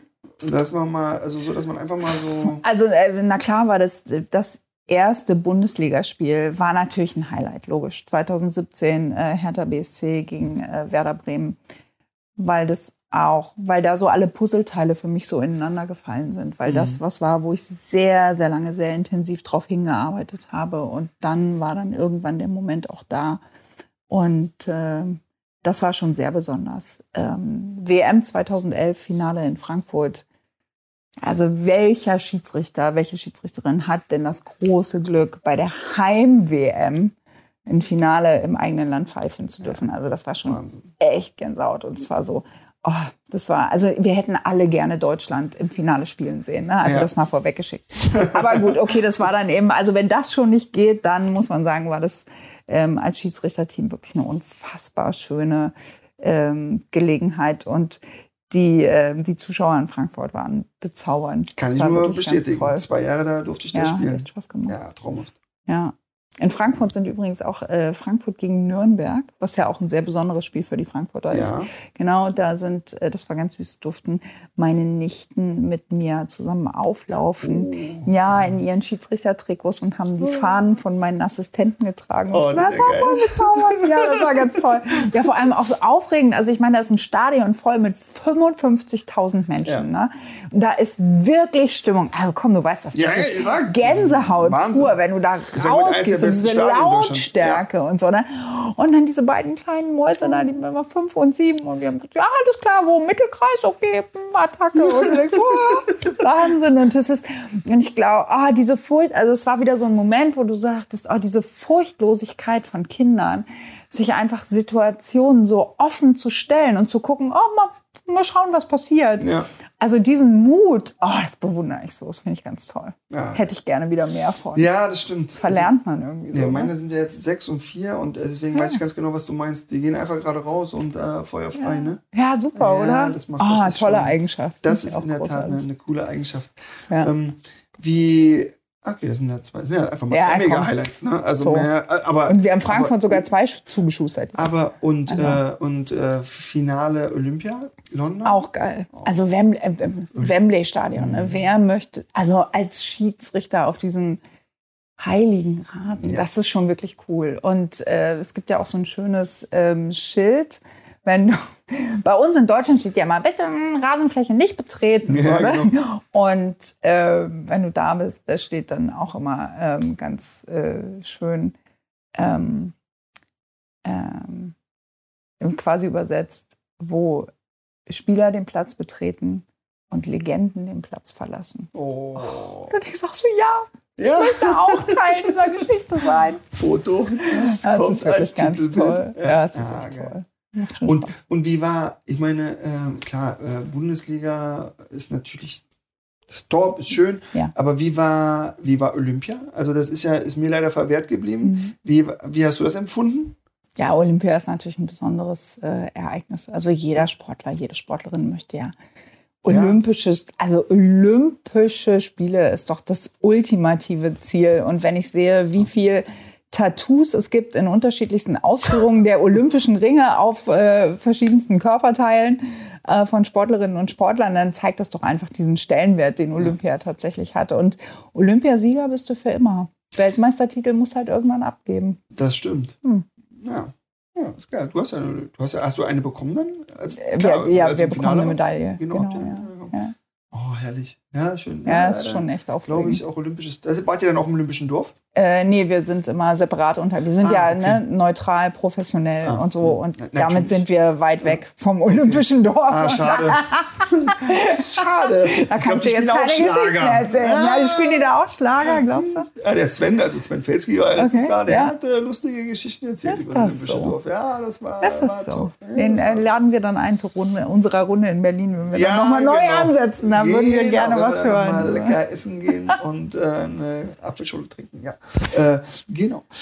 Äh, ja, dann äh, schau ich mal. Also, was ist denn, also gerade das Thema, also ist, glaube ich, jetzt auch nicht uninteressant. Ähm, als Schiedsrichter stehst du ja, äh, Schiedsrichterin, Schiedsrichter, Schiedsrichterin stehst du ja immer extrem im, im Mittelpunkt. Mhm. Und wenn wir als Spieler einen Fehler machen, das Spiel gewinnen, ist ja trotzdem alles egal. Mhm. Wenn ihr Fehler macht, sieht das ja schon wieder ein Stück weit entscheidende Fehler macht, kann das natürlich schon wieder eine ganz andere Wirkung haben. Mhm. Und ihr werdet ja dann auch oft an den Pranger gestellt. Mhm. Wie, wie bist du damit umgegangen oder wie, ja, wie bist du damit umgegangen?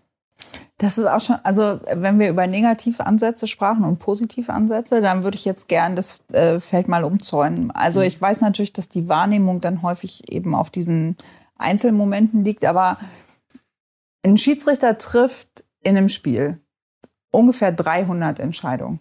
300. 300. 300. Boah. Und worüber wir am Ende des Tages reden, sind die zwei ja. oder drei, mit denen du jetzt vielleicht nicht so einverstanden bist. Ja. Das heißt aber auch 297 Entscheidungen ja, richtig. sind richtig gut. Und ich würde gerne auch mal da ein Augenmerk drauf äh, lenken, zu sagen, es läuft so viel richtig gut. Und also aus welcher Komfortzone können, kommen wir denn, dass wir das schon mal vorausschicken können?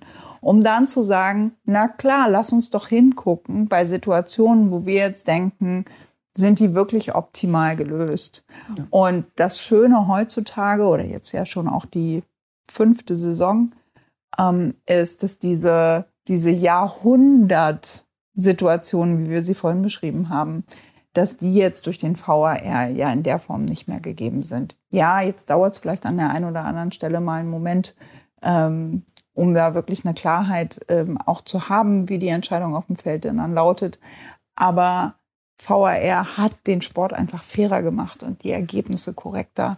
Und ich finde, das ist doch was, was uns als Fußballfans auch echt am Herzen liegen sollte.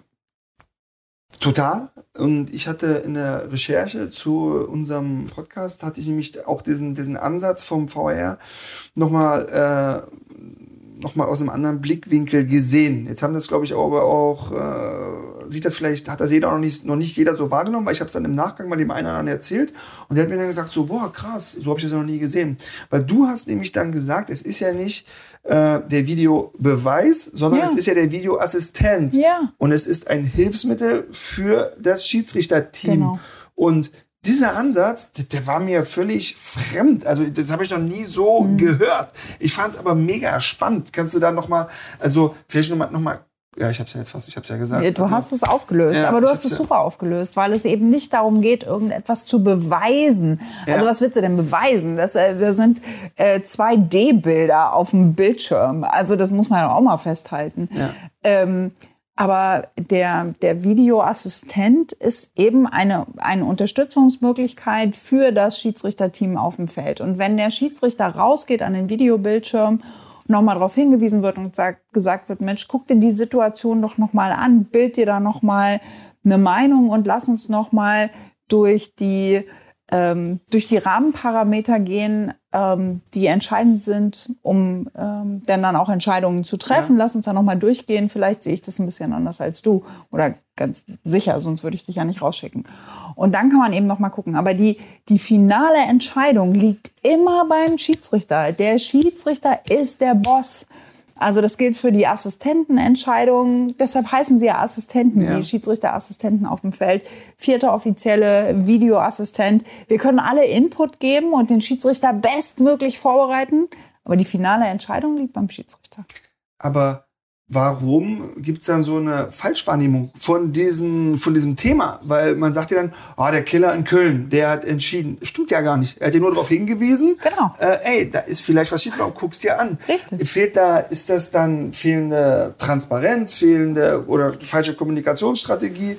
Also, weil, wenn du das so sagst, mhm. ist das total klar. Also, das ist auch für mich total klar. Ich kann jetzt eben halt wenn ich jetzt irgendwo in der Kneipe sitze oder in einer Bar und wir mhm. wieder darüber reden, boah, scheiß Videoassistent, Nee, stopp mal. Es ist was anderes. Ja. Also, oder scheiß Videobeweis. Ja. Äh, nee, es ist ein Videoassistent und es ist nur ein Hilfsmittel. Und deshalb, glaube ich, ist es so wichtig, dass wir immer wieder drüber sprechen, dass wir immer wieder Aufklärung ja. betreiben, dass wir auch immer wieder das korrekte Wording benutzen.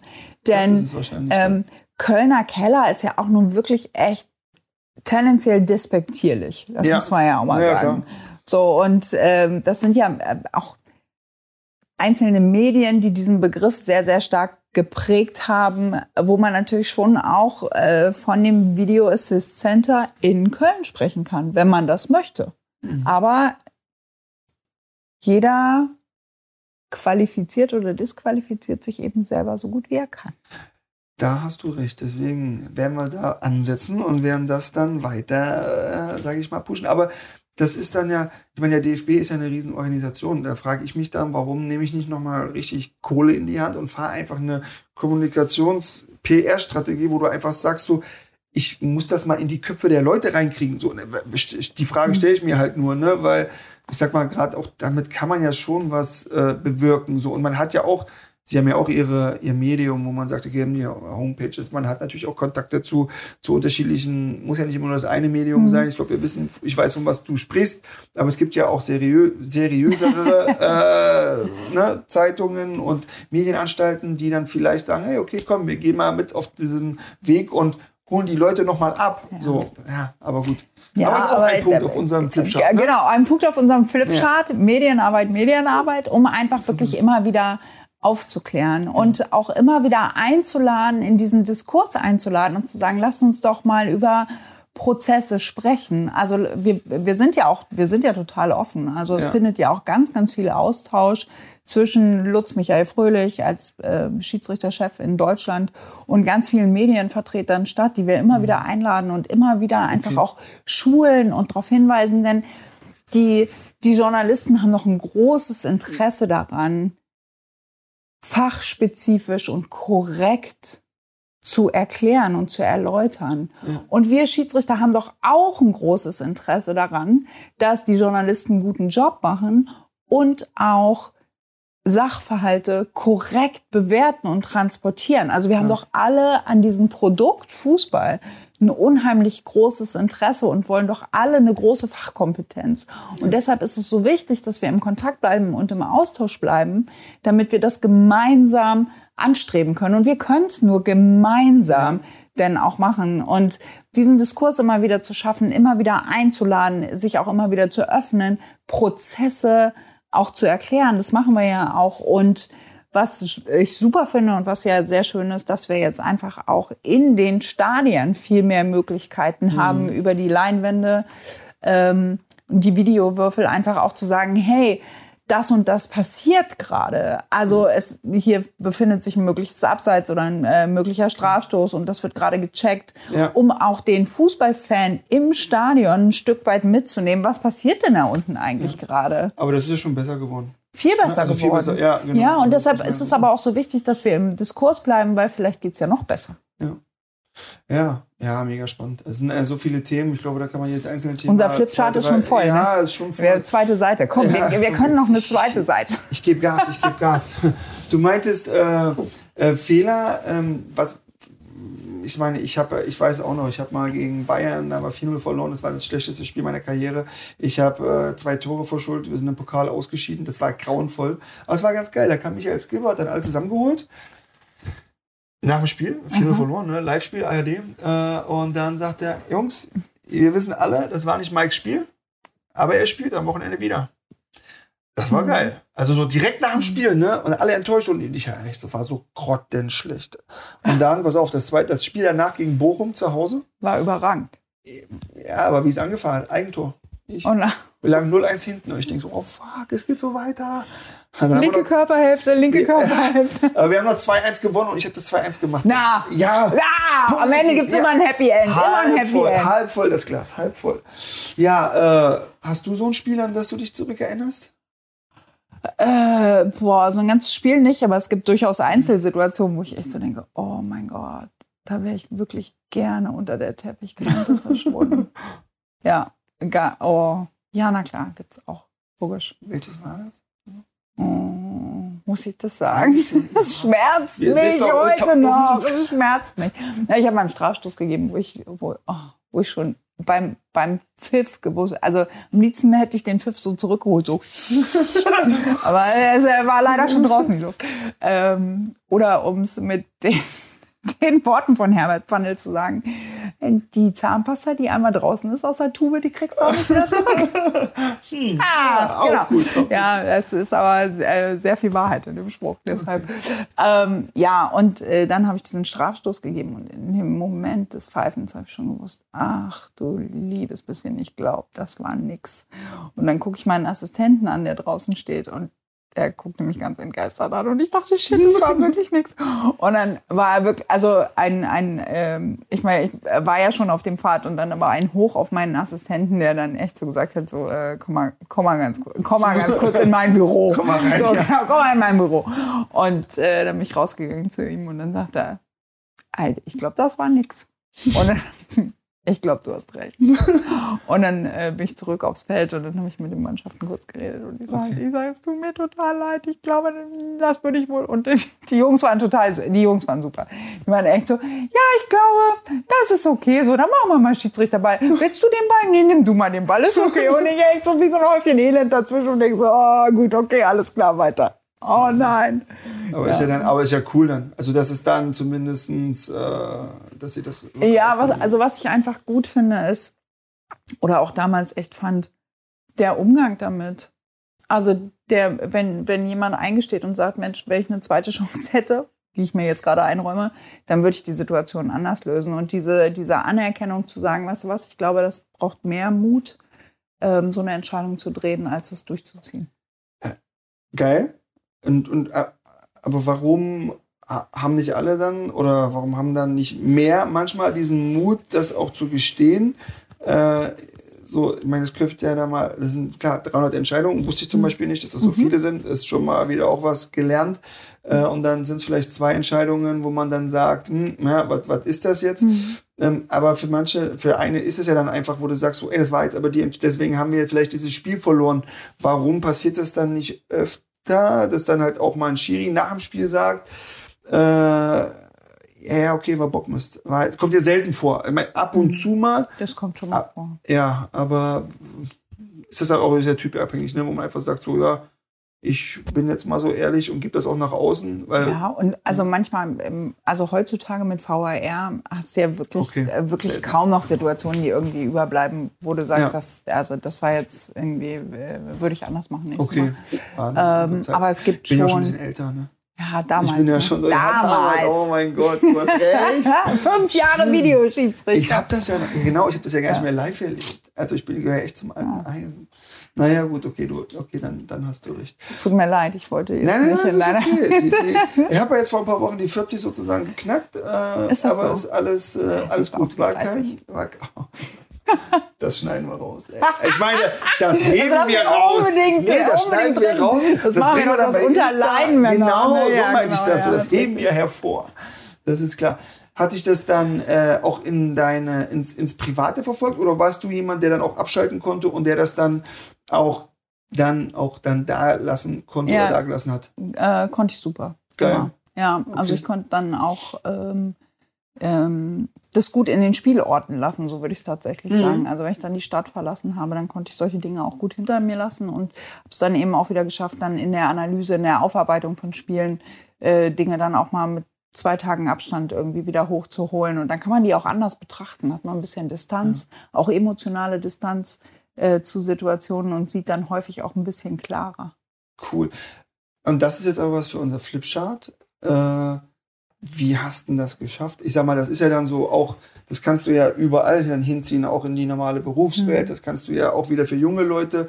Wie, was war denn dein Mittel dafür, dann diese Fehler dann vielleicht auch im Spielort zu lassen mhm. und das dann so ein bisschen abzuschütteln? Weil das passiert ja immer wieder. Es passiert was Negatives. Äh, ja, kennt ja jeder so. Mhm. Und ich glaube, das ist echt eine Kunst und äh, das ist eine überragende Eigenschaft, wenn man dann das schnell abschütteln kann. Um, ähm, und das musst du als Schiri ja ganz, ganz zwingend. Also 300 Entscheidungen in mhm. 90 Minuten. Wenn du bei Entscheidung 5 schon überlegst, ob die richtig war oder nicht, dann musst du die abschütteln, denn du weißt ja, es kommen noch 295. Ja. So, also du musst loslassen können. Und deshalb finde ich immer diesen Zukunftsblick auch so wichtig, dass du eben sagen kannst, okay, das ist jetzt eine Entscheidung, die habe ich getroffen, die werde ich jetzt auch nicht mehr umschmeißen. Äh, dazu stehe ich und damit lebe ich. Und von hier ab machen wir weiter. und eben diesen Blick nach vorne zu richten. Denn du musst dich einfach auf das nächste, was kommt, denn dann einfach auch ein Stück weit vorbereiten. Bei deinen Werten bleiben, bei dir bleiben und danach halt klar, berechenbar und konsequent zu handeln. Cool. Ist geil. Das werden wir auch hervorheben, weil nein, das ist, das finde ich, finde ich überragend, weil ich bin ja auch der Meinung, also ich habe das dann. Wie hast du das denn gemacht, wenn du, wenn du Fehlschüsse aufs Tor hattest oder so? Ich habe ja auch viele Entscheidungen gemacht, ich habe auch viele, äh, auch einige falsche Entscheidungen getroffen und die auch wehtaten, wo ich wirklich sage, so wow, das war Nämlich? echt nicht cool. Ach, ich habe äh, äh, eine, ja, komm. Nee, ja, eine, die war hart. Ich meine, ich, da habe ich auch, ich habe viel Geld verloren weil wir, äh, ich den falschen Leuten vertraut habe. Mhm. So, und jetzt kann ich mich natürlich hinsetzen und sagen, oh Mist, ich habe viel Geld verloren und au, und das ist so viel Geld und oh shit, shit, shit. Oder ich sage einfach, ja, ich kann es ja nicht mehr ändern. Mhm. So, weißt du? und, und das ist so, ich lebe, versuche damit zu leben. Es gelingt mir größtenteils gut, dass ich sage, das, was ich nicht mehr ändern kann, also das, was ich nicht mehr beeinflussen kann, das kann ich nicht mehr ändern und das muss ich, das, das hake ich ab. Mhm. So genauso, ich meine, ich werde geblitzt, ja? du bist ja bei der ja, Polizei. Ich passiert werd, dir ja. Ja, ab und zu mal. Ab und, äh, und ich werde geblitzt und jetzt kann ich mir natürlich fünf Wochen Gedanken machen, bis dieses, dieser Bescheid kommt. Und ist, ist der Führerschein jetzt weg oder habe ich nur einen Punkt oder, oder war gar kein äh, eh Film drin? Ja, genau. Aber, aber das ist ja genau der Punkt. Und dann wirklich zu sagen, so, nee, ich, ist geblitzt, okay, ist vorbei, äh, weiter geht's. Ja, aber ich fahre jetzt nach Vorschrift so, ne? Sehr gut, ja, weil du, weil du aber auch Folgendes gemacht hast, ja. du sagst, okay, und das ist ja ein Rieseneingeständnis, zu sagen, okay, Ursache, Wirkung. Ja. Also die Wirkung ist, du kriegst ein Ticket. Und die Wirkung ist auch manchmal, du kriegst eine gelbe Karte oder du kriegst eine rote Karte. Das ist aber nicht die Ursache. Die Ursache ist deine eigene Entscheidung, wie schnell fahre ich. Deine eigene Entscheidung auf dem Feld, wie hart führe ich den Zweikampf. Ja deine eigene Entscheidung, halte ich jemanden am Trikot fest, um ihn daran zu hindern, aufs Tor zu schießen oder nicht. Ja. Und das finde ich immer so wichtig, dass äh, wir ein Stück wieder dahin kommen müssen, die Verantwortung dazulassen bei dem, der sie hat. Nämlich bei der Frage, wie will ich mich als Spieler verhalten? Wie will ich mich als Verkehrsteilnehmer verhalten? Ja. Wie will ich als Mensch in meiner Umgebung Maßstäbe setzen? Ja, absolut. Absolut richtig. Aber auch da wieder, ich sag mal, da bedarf es natürlich äh, vielen Momenten, wo du dann das auch wieder lernen und üben kannst, mhm. um halt einfach dann dementsprechend dann auch so zu leben, nachhaltig. Nicht nur einmal, sondern ja. äh, sowas, weißt du selber, das braucht halt, braucht halt auch dann Zeit. Ein Thema, was für mich auch, was ich total spannend finde, das Thema Respekt. Was ist für dich äh, Respekt? Was bedeutet dir dieses Wort? Ähm, das ich mit Menschen so umgehen möchte, wie ich erwarte, dass sie mit mir umgehen. Und das umgekehrt auch einfordern würde. Cool.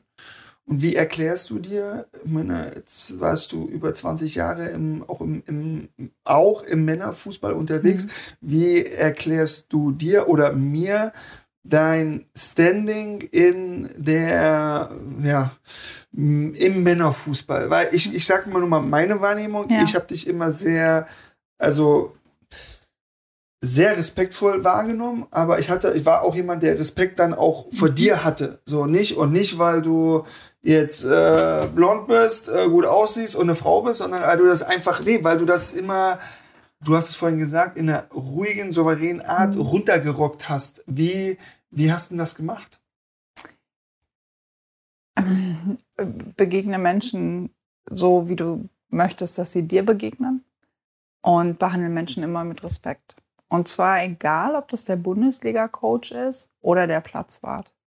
Jeder hat in, in, in, in dieser Maschinerie Fußball so seinen ganz eigenen Bereich. Und ohne jeden Einzelnen würde die ganze Maschinerie nicht funktionieren. Also jeder ist ein, ein Rad irgendwie in diesem Getriebe und deshalb ist es so wichtig. Und das ist vom Ordner wirklich bis äh, zum Platzwart, äh, zum Zeugwart, zum äh, Physiotherapeuten äh, zum Spieler, äh, zum Coach. Und das finde ich erstmal, das finde ich grundlegend, dass wir einen respektvollen Umgang miteinander äh, pflegen. Das war mir immer wichtig und deshalb glaube ich, dass der Ton auch die Musik macht. Das finde ich cool. Und das ziehst du dann wahrscheinlich auch durch, egal ob auf dem Platz oder privat. Das ist dann, sonst könntest du es ja auch auf dem Platz nicht leben, wenn du es nicht privat auch gelernt hättest und leben würdest. Ja, weil das, ich glaube, das ist so eine Grundeinstellung ne, im Leben. Und das ist mir schon wichtig. Und ich nehme ja auch nicht für mich in Anspruch, dass äh, ich immer den goldenen Lösungsweg habe oder so. Also das muss man, glaube ich, auch wissen. Ne? Es gibt ja äh, verschiedene Wege, die nach Rom führen. Ja. Und das muss man auch akzeptieren können. In einem Fußballspiel ist es halt irgendwann so, dass wenn man dann auch mal Positionen ausgetauscht hat, muss es trotzdem irgendwie eine Richtung geben. Und das ist dann halt meistens die Richtung, die der Schiedsrichter vorgibt. Mhm. Nichtsdestotrotz finde ich es wichtig, so Erwartungshaltungen und Positionen auch auszutauschen. Aber das geht auch ohne, dass man sich anbrüllt. Und das geht eben auch respektvoll. Und ich glaube sogar, dass es besser so geht.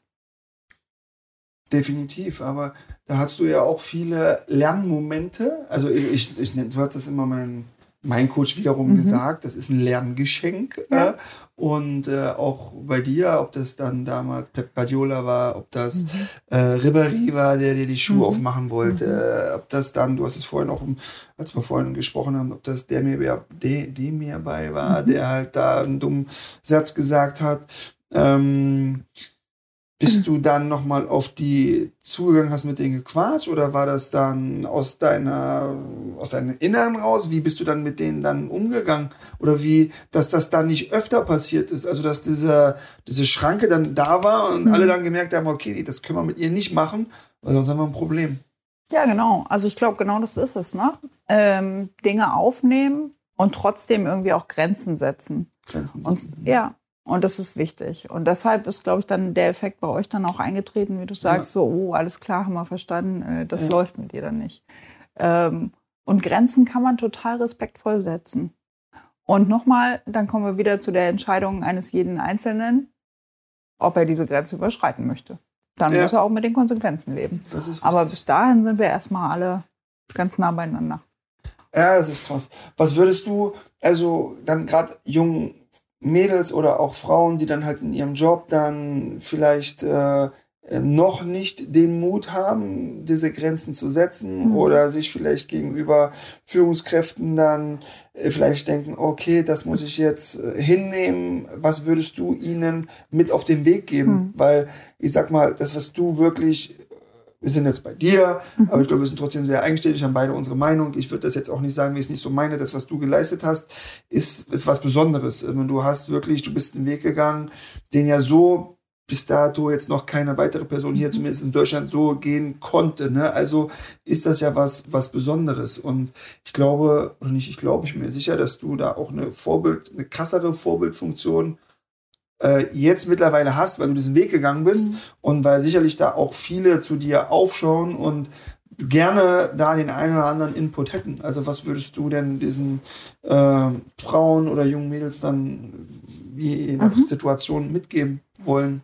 Also zum einen glaube ich, dass wir alle miteinander in der Vergangenheit bewiesen haben, dass es keine Frage des Geschlechts ist, ob jemand eine gute Führungspersönlichkeit ist oder nicht. Zu 100 Prozent. So. Und äh, das sich immer wieder vor Augen zu halten, äh, es ist immer eine Frage der Leistung und keine Frage des Geschlechts. Ähm, ich würde alle jungen Menschen ähm, und auch ältere Menschen immer ermutigen wollen, ähm, konsequent und berechenbar irgendwie auch Entscheidungen zu treffen und den Mut auch zu haben, Entscheidungen zu treffen. Natürlich auch mit der Gefahr, dass der Videoassistent mal einschreitet, also dass nochmal eine Unterstützung von außen kommt, wobei gefragt wird, bist du dir wirklich sicher, dass du den richtigen Weg gehst. Aber diesen Mut zu haben, sich zu positionieren, macht ja auch was mit der Umgebung. Ähm, Entscheidungen laut auszusprechen. Also gute Vorsätze, ne? also mhm. gerne zum ersten ersten Jahr immer genommen. Ja. Und wenn man gute Vorsätze aber laut ausspricht, dann muss man sich ja plötzlich auch dran messen lassen. Ja. So, und das finde ich ein riesen Reifeprozess.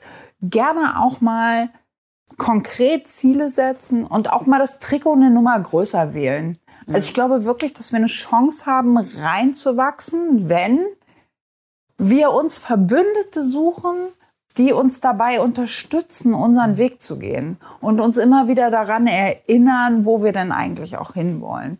Also ich glaube, das sind so kleine Aspekte. Ja, aber es sind cool, es sind ja drei Punkte. Und das ist ja schon, das ist ja viel. Einfach auch größere Ziele zu setzen, mhm. mutig zu sein, Stellung zu beziehen. Mhm. Klar ist jetzt für in unserer Situation. Verbündete suchen. Verbündete suchen. Flipchart. Ja, den, Muss er mit drauf? Also der Flipchart, der wird, dieses, dieses Blatt wird auf jeden Fall hergestellt und das kriegst du auch zu sehen. Ja, bitte, ich äh, freue mich. Ja. Ich finde, das muss jetzt dann auch zum Abspann, muss das auch nochmal durchs Bild laufen. Ja, das wird, äh, da, da haben wir jemanden, der das dann hinbekommt. Das kriegen wir hin. Also, nein, das ist aber toll. Natürlich ist es immer in den Momenten so für uns, äh, ist es sicherlich einfacher gesagt als mhm. für Personen, die vielleicht noch nicht dieses Selbstvertrauen haben, die sich noch nicht, äh, die vielleicht auch in ihrer Persönlichkeitsentwicklung noch nicht so weit sind, die vielleicht auch in einer anderen Drucksituation sind. Aber trotzdem kann ich dir da aus meiner Perspektive auch nur recht geben, weil ich denke, das sind, das sind die wichtigsten Punkte. Einfach, äh, ja, Trikot eine Nummer größer zu wählen, ist, ist eine geile Aussage, mhm. weil du brauchst halt das große Ziel, um halt dann irgendwo dann auch, und nee, du brauchst überhaupt erstmal ein Ziel, mhm. um halt hinzukommen, ne, weil Klar, welcher. Was war denn dein Ziel? Kapitän. Meine Ziele waren, ich wollte, ich wollte unbedingt als Kind, kennst du noch Ranissimo? Ja, klar, die Sendung, na klar. Die Sendung, genau. Ja. Und, und ich saß immer als äh, Schüler vorm Fernsehen und ich war Durchschnittsschüler. Okay. Ich musste mir schon in der Schule alles hart erkämpfen. Also mhm. mir ist nichts leicht zugefallen. Ich musste das immer lernen und auswendig lernen und oh, das war Horror. Aber ich war, es war okay, so, ne? Also, mhm. und, äh, und dann kam Ranissimo. Und dann kam Ranissimo, dann saß ich da und dann habe ich die gesehen und dann Italien und Effenberg in Florenz und dann saßen die da im Studio, da war Musik und dann saßen, haben Interview geführt, so wie wir jetzt, aber die hatten ja dieses Sessel dann und was weiß ich, ne? Und dann in diesem, und dann die Live-Zuschauer und, oder Sportstudio und ich habe so gedacht, so, oh, ich will einmal will ich da sein, dann muss ich nicht für diese mhm. blöde Klausur lernen, sondern bin dann da im Fernsehen und kann Fußball spielen vor Tausenden von Leuten, verdiene auch noch gutes Geld und das Geld war nicht das, in dem Moment damals noch nicht so dieser mhm. Haupttriggerpunkt, äh, sondern eher so dieses, ich will nicht für diese Schule lernen, sondern ich will da Fußball spielen, so, weißt du? Und ja, und das war so, und dafür habe ich total viel investiert, auch entbehrt mhm. und äh, bin ja dann mit 16 zu Hause raus auf die Sportschule und ja, dann ist das echt ein langer Weg. Ich glaube, das würde jetzt den Zeitrahmen sprengen. Und als Fußballer so dein großes ja. Ziel, was war, was war das? Wo wolltest du immer hin? Gibt es ein Stadion, wo du immer hin wolltest oder ein Spiel, was du immer unbedingt Ja, ich, äh, äh, ne, diese Bundesliga, die hat mich schon pro Tag. Ich wäre gerne nach England. Und das war mhm. so, England war, ich war einmal, ein guter Freund von mir ist Alexander Jaschwili. Mhm. Und die ganze, da sind wir wieder bei dem ja, Thema von vorhin, okay. so, diese ganze äh, Familie. Ja. Und bei denen ist es ja krass, diese ganzen, die ganzen Georgier, die sind ja auch überall verteilt. Und der hatte einen Kollegen bei Blackburn Rovers. Mhm. Äh, und ich kann den Namen nicht aussprechen. Sura war die Abkürzung. So, und äh, Sura hat da gespielt, hat uns eingeladen. Blackburn gegen Stoke City. Also so ein mhm. Spiel, wo du sagst, so, nee, deswegen fliegst du jetzt nicht nach England, ne? So, wir sind aber nach England geflogen, weil wir natürlich das Spiel mit dem Spaßigen verbinden wollten. Also wir waren dann auch in ein, zwei äh, Clubs noch. So, und dann waren wir in dem Stadion, 20.000, und die haben gejubelt, als jemand einen Ball ins Ausgekretscht hat. Da habe ich gesagt, es gibt keine bessere Liga als diese englische Liga für mich. So, ne? Mhm. Und ich wäre gerne da hingegangen. Hat nicht geklappt. Äh, schade, schade, mhm. echt schade. Aber ich bin trotzdem happy mit meiner Karriere. Also so, wie das alles gelaufen ist. Also alles gut. Und gab es irgendein Spiel, wo du unbedingt mal hin wolltest? Also WM-Endspiel, EM-Endspiel, äh, als Pokal-Endspiel. Oder nee, auf dem Feld Also auf dem Feld, naja, gut, ich hätte gerne schon international gespielt oder mal in der Nationalmannschaft. Aber mhm. ich, dafür war ich dann, die anderen waren einfach besser. Muss man einfach sagen, in meinen, zu meinen Zeiten waren die Spieler, die da gespielt haben, einfach besser. Und ich habe, glaube ich, auch nicht in das Raster gepasst vom, vom DFB. Das kommt, okay. glaube ich, auch noch dazu. So, ne? Ja. Wobei, glaube ich, eher der, der, sportliche Punkt da im Vordergrund stand. Wobei, ja, aber du bist schon ein spezieller Spielertyp auch genau. gewesen. Wo wir, wir hatten so ein, zwei richtig gute Saisons und da hieß es mal, du bist im Notizbuch. Und okay. dann kam aber auch dann das alles mit Iron Mike und mit äh, dieses mhm. Ganze und, mhm. äh, und bababam. Und, und spätestens da war es dann, glaube ich, auch vorbei. Okay, aber dann, wir müssen ja jetzt auch noch mal mit einer positiven Note raus. Ja. Welches war das beste Spiel, was du je hattest? Das beste Spiel, ich, das ist wie bei dir so, das ist das erste Spiel. Also das ja. war so, ja. Welches war das? In Dortmund. Da okay. vor 70.000. So, das war auch, also okay. die Geschichte habe ich auch schon zweimal hier preisgegeben, aber ich. Dann gibst du noch zum dritten zum Mal dritten Preis. Äh, geil, der Trainer, wir lagen 3-0 hinten zur Halbzeit, dann sagt er irgendwann, Mike, mach dich warm. Ich gucke so, gibt noch einen anderen Mike. Ich hatte wirklich weiche Knie. Ich habe gezittert, mein Bauch und hat gekribbelt und es war einfach, ich war so nervös. Und dann kam der Co-Trainer raus, Alfons Siegel, sagt, Mike, du kommst rein. Ich so, oh, okay. Äh, okay, okay. Und wir haben dann nur noch ein Tor bekommen, haben 4-0 verloren und das war mein erstes Spiel. Und ich war der glücklichste Mensch auf Erden.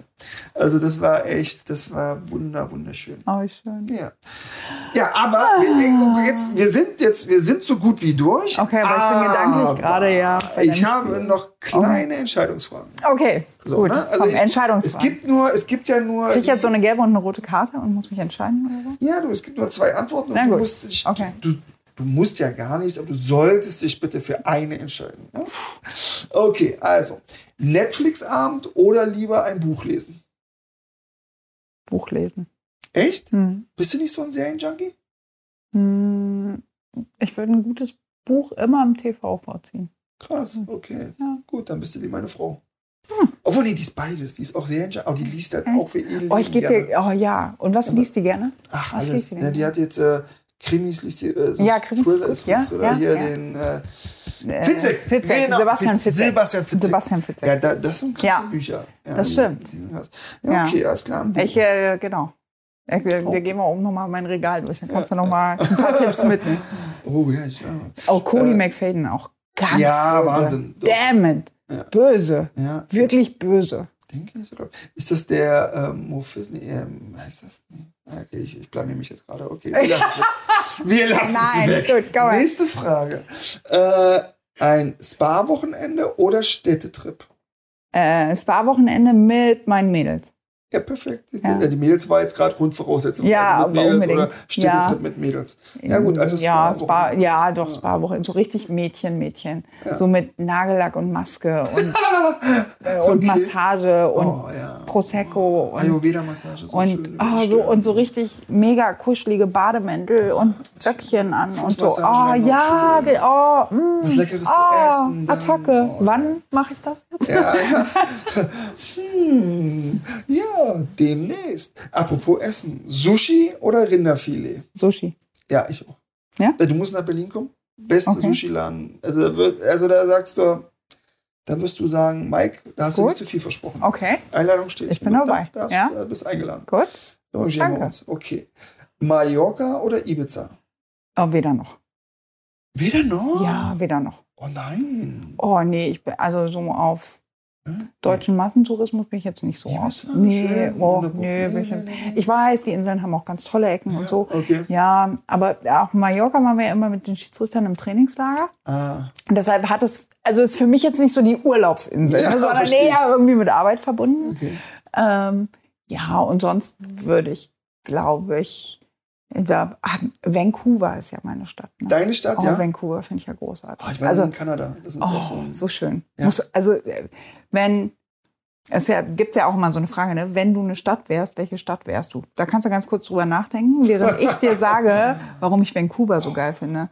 Ähm, Vancouver, du bist, du kannst halt vormittags in den Bergen Skifahren und gehst nachmittags zum Whale-Watching. Okay, dann Ähm, und das, das ist einfach, diese Natur ist so unfassbar schön. Die Menschen sind so entspannt und diese ganzen, äh, sag mal so Typ kanadische Holzfäller. Das ist einfach echt ein total charmantes Völkchen. So, und welche Stadt wärst du? Ich wäre Berlin. Du wärst Berlin, Ja. weil? Ja, weil Berlin einfach, das passt einfach.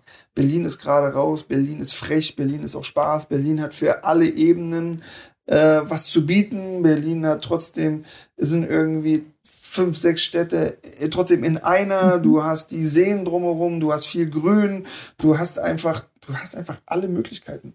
Du hast für, für jeden Geldbeutel hast du was, Mhm. du hast kulinarisch alle Möglichkeiten, du hast äh, auch kulturell alle Möglichkeiten. Also ich sage, Berlin ist zumindest schon mal mit Hannover die geilste Stadt Nee. Deutschlands. Ja. Ne? Also, Ja, ja, ja, ja, ja. Äh, ah, okay. Nein, Oh, also Berlin eine Liebeserklärung in- in- an in- Berlin und Hannover. Ticken weiter vorne. in Mein, also mein, mein persönlicher. Ja, Hannover ist auch, äh, auch mit im Rennen. Okay. Also, ja, also ich finde es einfach, finde einfach mega. Und ist auch nicht, klar, London ist mega, New York sind alles Tops, sind also Paris. Und Berlin ist aber eine Nummer kleiner. Also ist ja nun ne, eine 4 Millionen Einwohner roundabout mit Umland. Und ja, es ist, also ich liebe Berlin. Ich bin ja eher so ein Country Girl und nicht so ein City-Mädchen. Ja, verstehe. Ich komme ja auch vom Dorf. Hm. Also ich, mein Dorf hatte 2000 Einwohner, Langstein. Ne? Wir waren mal sechs, nee, drittschönstes Dorf Deutschlands übrigens. Ja, schön, wir haben Freibad, wir haben alles. Wir haben Ja, aber das Wellenbad haben wir. Ja, das stimmt. Ja, seid ihr weiter vorne. aber so, also ich muss ja sagen, der muss, also komm mal, ich mach Berlin-Fan. mal eine Berlin-Führung. Ne? Und dann sagst du, ob dir das nicht mehr, ob dir das gefällt oder ob du sagst, so, nee, Mike, ist nicht meins. Ja, mit Ja. euch beiden. Nimmst du Okay. deinen Mann und dann Ja, ich schnapp meinen Mann und wir- dann kommen wir mal vorbei. siehst du, dann nehme ich meine Frau noch. Nehmen wir und deine- genau, nehmen wir deine Frau Berlin mit. Und dann Deine Kids möchte ich gern kennenlernen. Ich finde die so süß. Ja, die Ach, sind da, die sind, da Ja. müsste, die werden dir gefallen. Die sind komplett unterschiedlich. Der eine ist total zurückhaltend und der, Der hat dir- nichts nee, von dir, willst du Der sagen. Der wird hat dir- nichts von dir. Weißt du was? Der wird dir gefallen, weil der so? hält jede Regel ein. Ehrlich? Papa steht mir im Halteverbot. Äh, nein, Papa steht mir im Halteverbot. Ganz kurz. Nein, Papa, das geht nicht. Du musst woanders parken. Papa, äh, dürfen wir das machen? Ja, dürfen wir. Äh, wirklich, äh, der ist krass. So, und Leon, Wahnsinn. der Kleine, ja, das ist dann, das ist dann auch ganz, der hat ein bisschen mehr von, von nochmal von mir bekommen. Mhm. Äh, Mian ist so eine totale Mischung zwischen uns beiden, zwischen Eva und mir. Und Leon ist derjenige, der ist schon ein bisschen frecher. Aber beide mega süß. Ich kann es kaum erwarten. Ja, Alles gut. äh, und dann die vorletzte. Schlager oder 80er? Schlager. Okay. Mhm. Ich, ja, ich bin bei beiden dabei. Also das ist auch okay. Ja, das, ist, das ist gut. Ich bin auch textsicher. Bei beiden. Ja, ne? ja, Hättest du jetzt ich auch. gesagt, Charts oder Black oder House oder whatever, das wäre schwierig geworden. Aber auch cool. Aber so Schlager. Ich finde, ja, Schlager mag ich gerne. Und ich wen da? Wer, wer ist so deine Favoriten? Also nur so mal so ein, Das zwei. ist, ja, haben wir dann die machen sich 40 bemerkbar. überschritten. Ja, Genau. ähm, ach, also ähm, ich war, also Helene Fischer war ich natürlich auch auf den Konzerten. Ist klar. Ansonsten bin ich ein riesengroßer Pink-Fan. Oh, Wirklich, Pink finde ich großartig. meine beste Freundin ist auch Pink-Fan. Ja. Waren wir auf der Waldbühne. Gut. Mega. Ja, wirklich überragend. Und ich finde sie nicht mal als Sängerin stark, sondern auch ähm, als taffe Frau mit einer klaren politischen Haltung finde ich sie Ja. echt ziemlich großartig. Cool. Tolles Vorbild. Ja. Ähm, ja. Und äh, ansonsten bin ich, ja, also schlagermäßig bin ich auch sehr textsicher, muss man sagen. Und was ich im Moment auch echt stark finde, ist, ich finde, wir haben viele. Äh, Pegel ist egal, oder? Damit, Naja, also es, es hilft schon, wenn ja, ne, ich bin schon so auch textsicher, aber Aber äh, es hilft schon, wenn der Abend länger fortschreitet. ein, das ein, ein. Sidestep noch, ganz kurz. Ich wollte dich nicht drauf, ich hab, ich will dich auch nicht drauf ansprechen, aber, Aber? einer, als einer meiner besten Freunde, den kennst du auch, Peter Niemeyer. Ja, Äh, Na klar. genau. Äh, und der wird zum ich habe ihn äh, vermisst in der Aufzählung mit Ribery Ja, und so. ich Da hab- hast du extra rausgelassen. Hast du ne, gedacht, ich hab auch mir Peter, so, also genau, ich hab mir herzliche so gedacht, Grüße an dieser So, Stelle. weißt du, ich lasse auch ein, zwei Sachen weg, die vielleicht die halt eh immer, wo du so, sagst, Peter boah, Niemeyer und Musik. Die Da haben wir- Genau. Ja, und Peter ist einfach ein krasses Phänomen. Also umso größer der Pegel wird, umso besser spricht er Englisch. Zum Beispiel. ja, das krass. ist aber, das ist also umgekehrt an dieser Stelle, Peter, bei meinem Mann ähm, ist es auch so, je, länger der Abend voranschreitet, desto besser wird es Deutsch. ja, siehst du, also Peter, ja, das ist, doch, ist, ist ganz normal, total normal. Ja, schön. So, äh, Abschlussfrage. Äh, zurück zum Anfang. Nochmal alles neu oder alles gut so, wie es ist? Alles super, so wie es ist. Ja, geil. Dann sage ich mal, vielen lieben Dank, dass wir erstmal hier auf deiner Couch sitzen durften. Also, dass wir hier sein durften. Herzlichen Dank für euren Äh, Besuch. Ja. Danke für deine Offenheit, danke für das coole Gespräch, für, die, für den Blick hinter die Kulissen. Ich glaube, das war jetzt einfach äh, echt mega, weil nicht nur ich, jetzt auch ja die Zuhörerinnen, Zuhörer, Zuschauer, Zuschauerinnen einfach jetzt mal, glaube ich, ein ganz anderes Bild von, von eurem ja, von eurem Job haben und äh, von eurer Tätigkeit. Also echt Respekt und äh, finde ich, finde ich cool. Danke an der Stelle. Danke auch. Und dazu hast du ja ganz elementar beigetragen heute Abend. Einfach ähm, deine Art und Weise, dich zu öffnen, deine Begegnungen mit Schiedsrichtern äh, zu teilen und auch deine Perspektive auf uns äh, Schiedsrichter. Ähm, hier preiszugeben, ist ja auch sehr besonders und deshalb freut mich der Austausch umso mehr. Ich freue mich auf unser Schlip, äh, Flipchart und auf alle, alle, alle unsere äh, Ziele und Vorhaben, die damit einhergehen. Das äh, gucken wir, was wir umsetzen können. Aber wir sind, unser Glas ist ja immer halb voll, also deswegen so werden aus. wir davon relativ viel umsetzen können. So, ja, und äh, danke. Also danke auch, euch. Dann auch an, äh, an der Stelle nochmal an alle Zuhörer, Zuhörerinnen, Zuschauer, Zuschauer. Ähm, ich denke, auch ihr hattet Spaß und ja, lasst uns gerne einen Kommentar da, einen guten oder auch Kritik. Verbesserungsvorschläge sind auch immer gern gesehen. Und an der Stelle, wie immer, ja, bleibt auf der Sonnenseite des Lebens und lasst euch nicht in den Schatten stellen. Und wie würde der Sportpsychologe sagen, Feedback ist ein Geschenk. genau. Geil! Dankeschön. Ich danke ja, dir. Mega.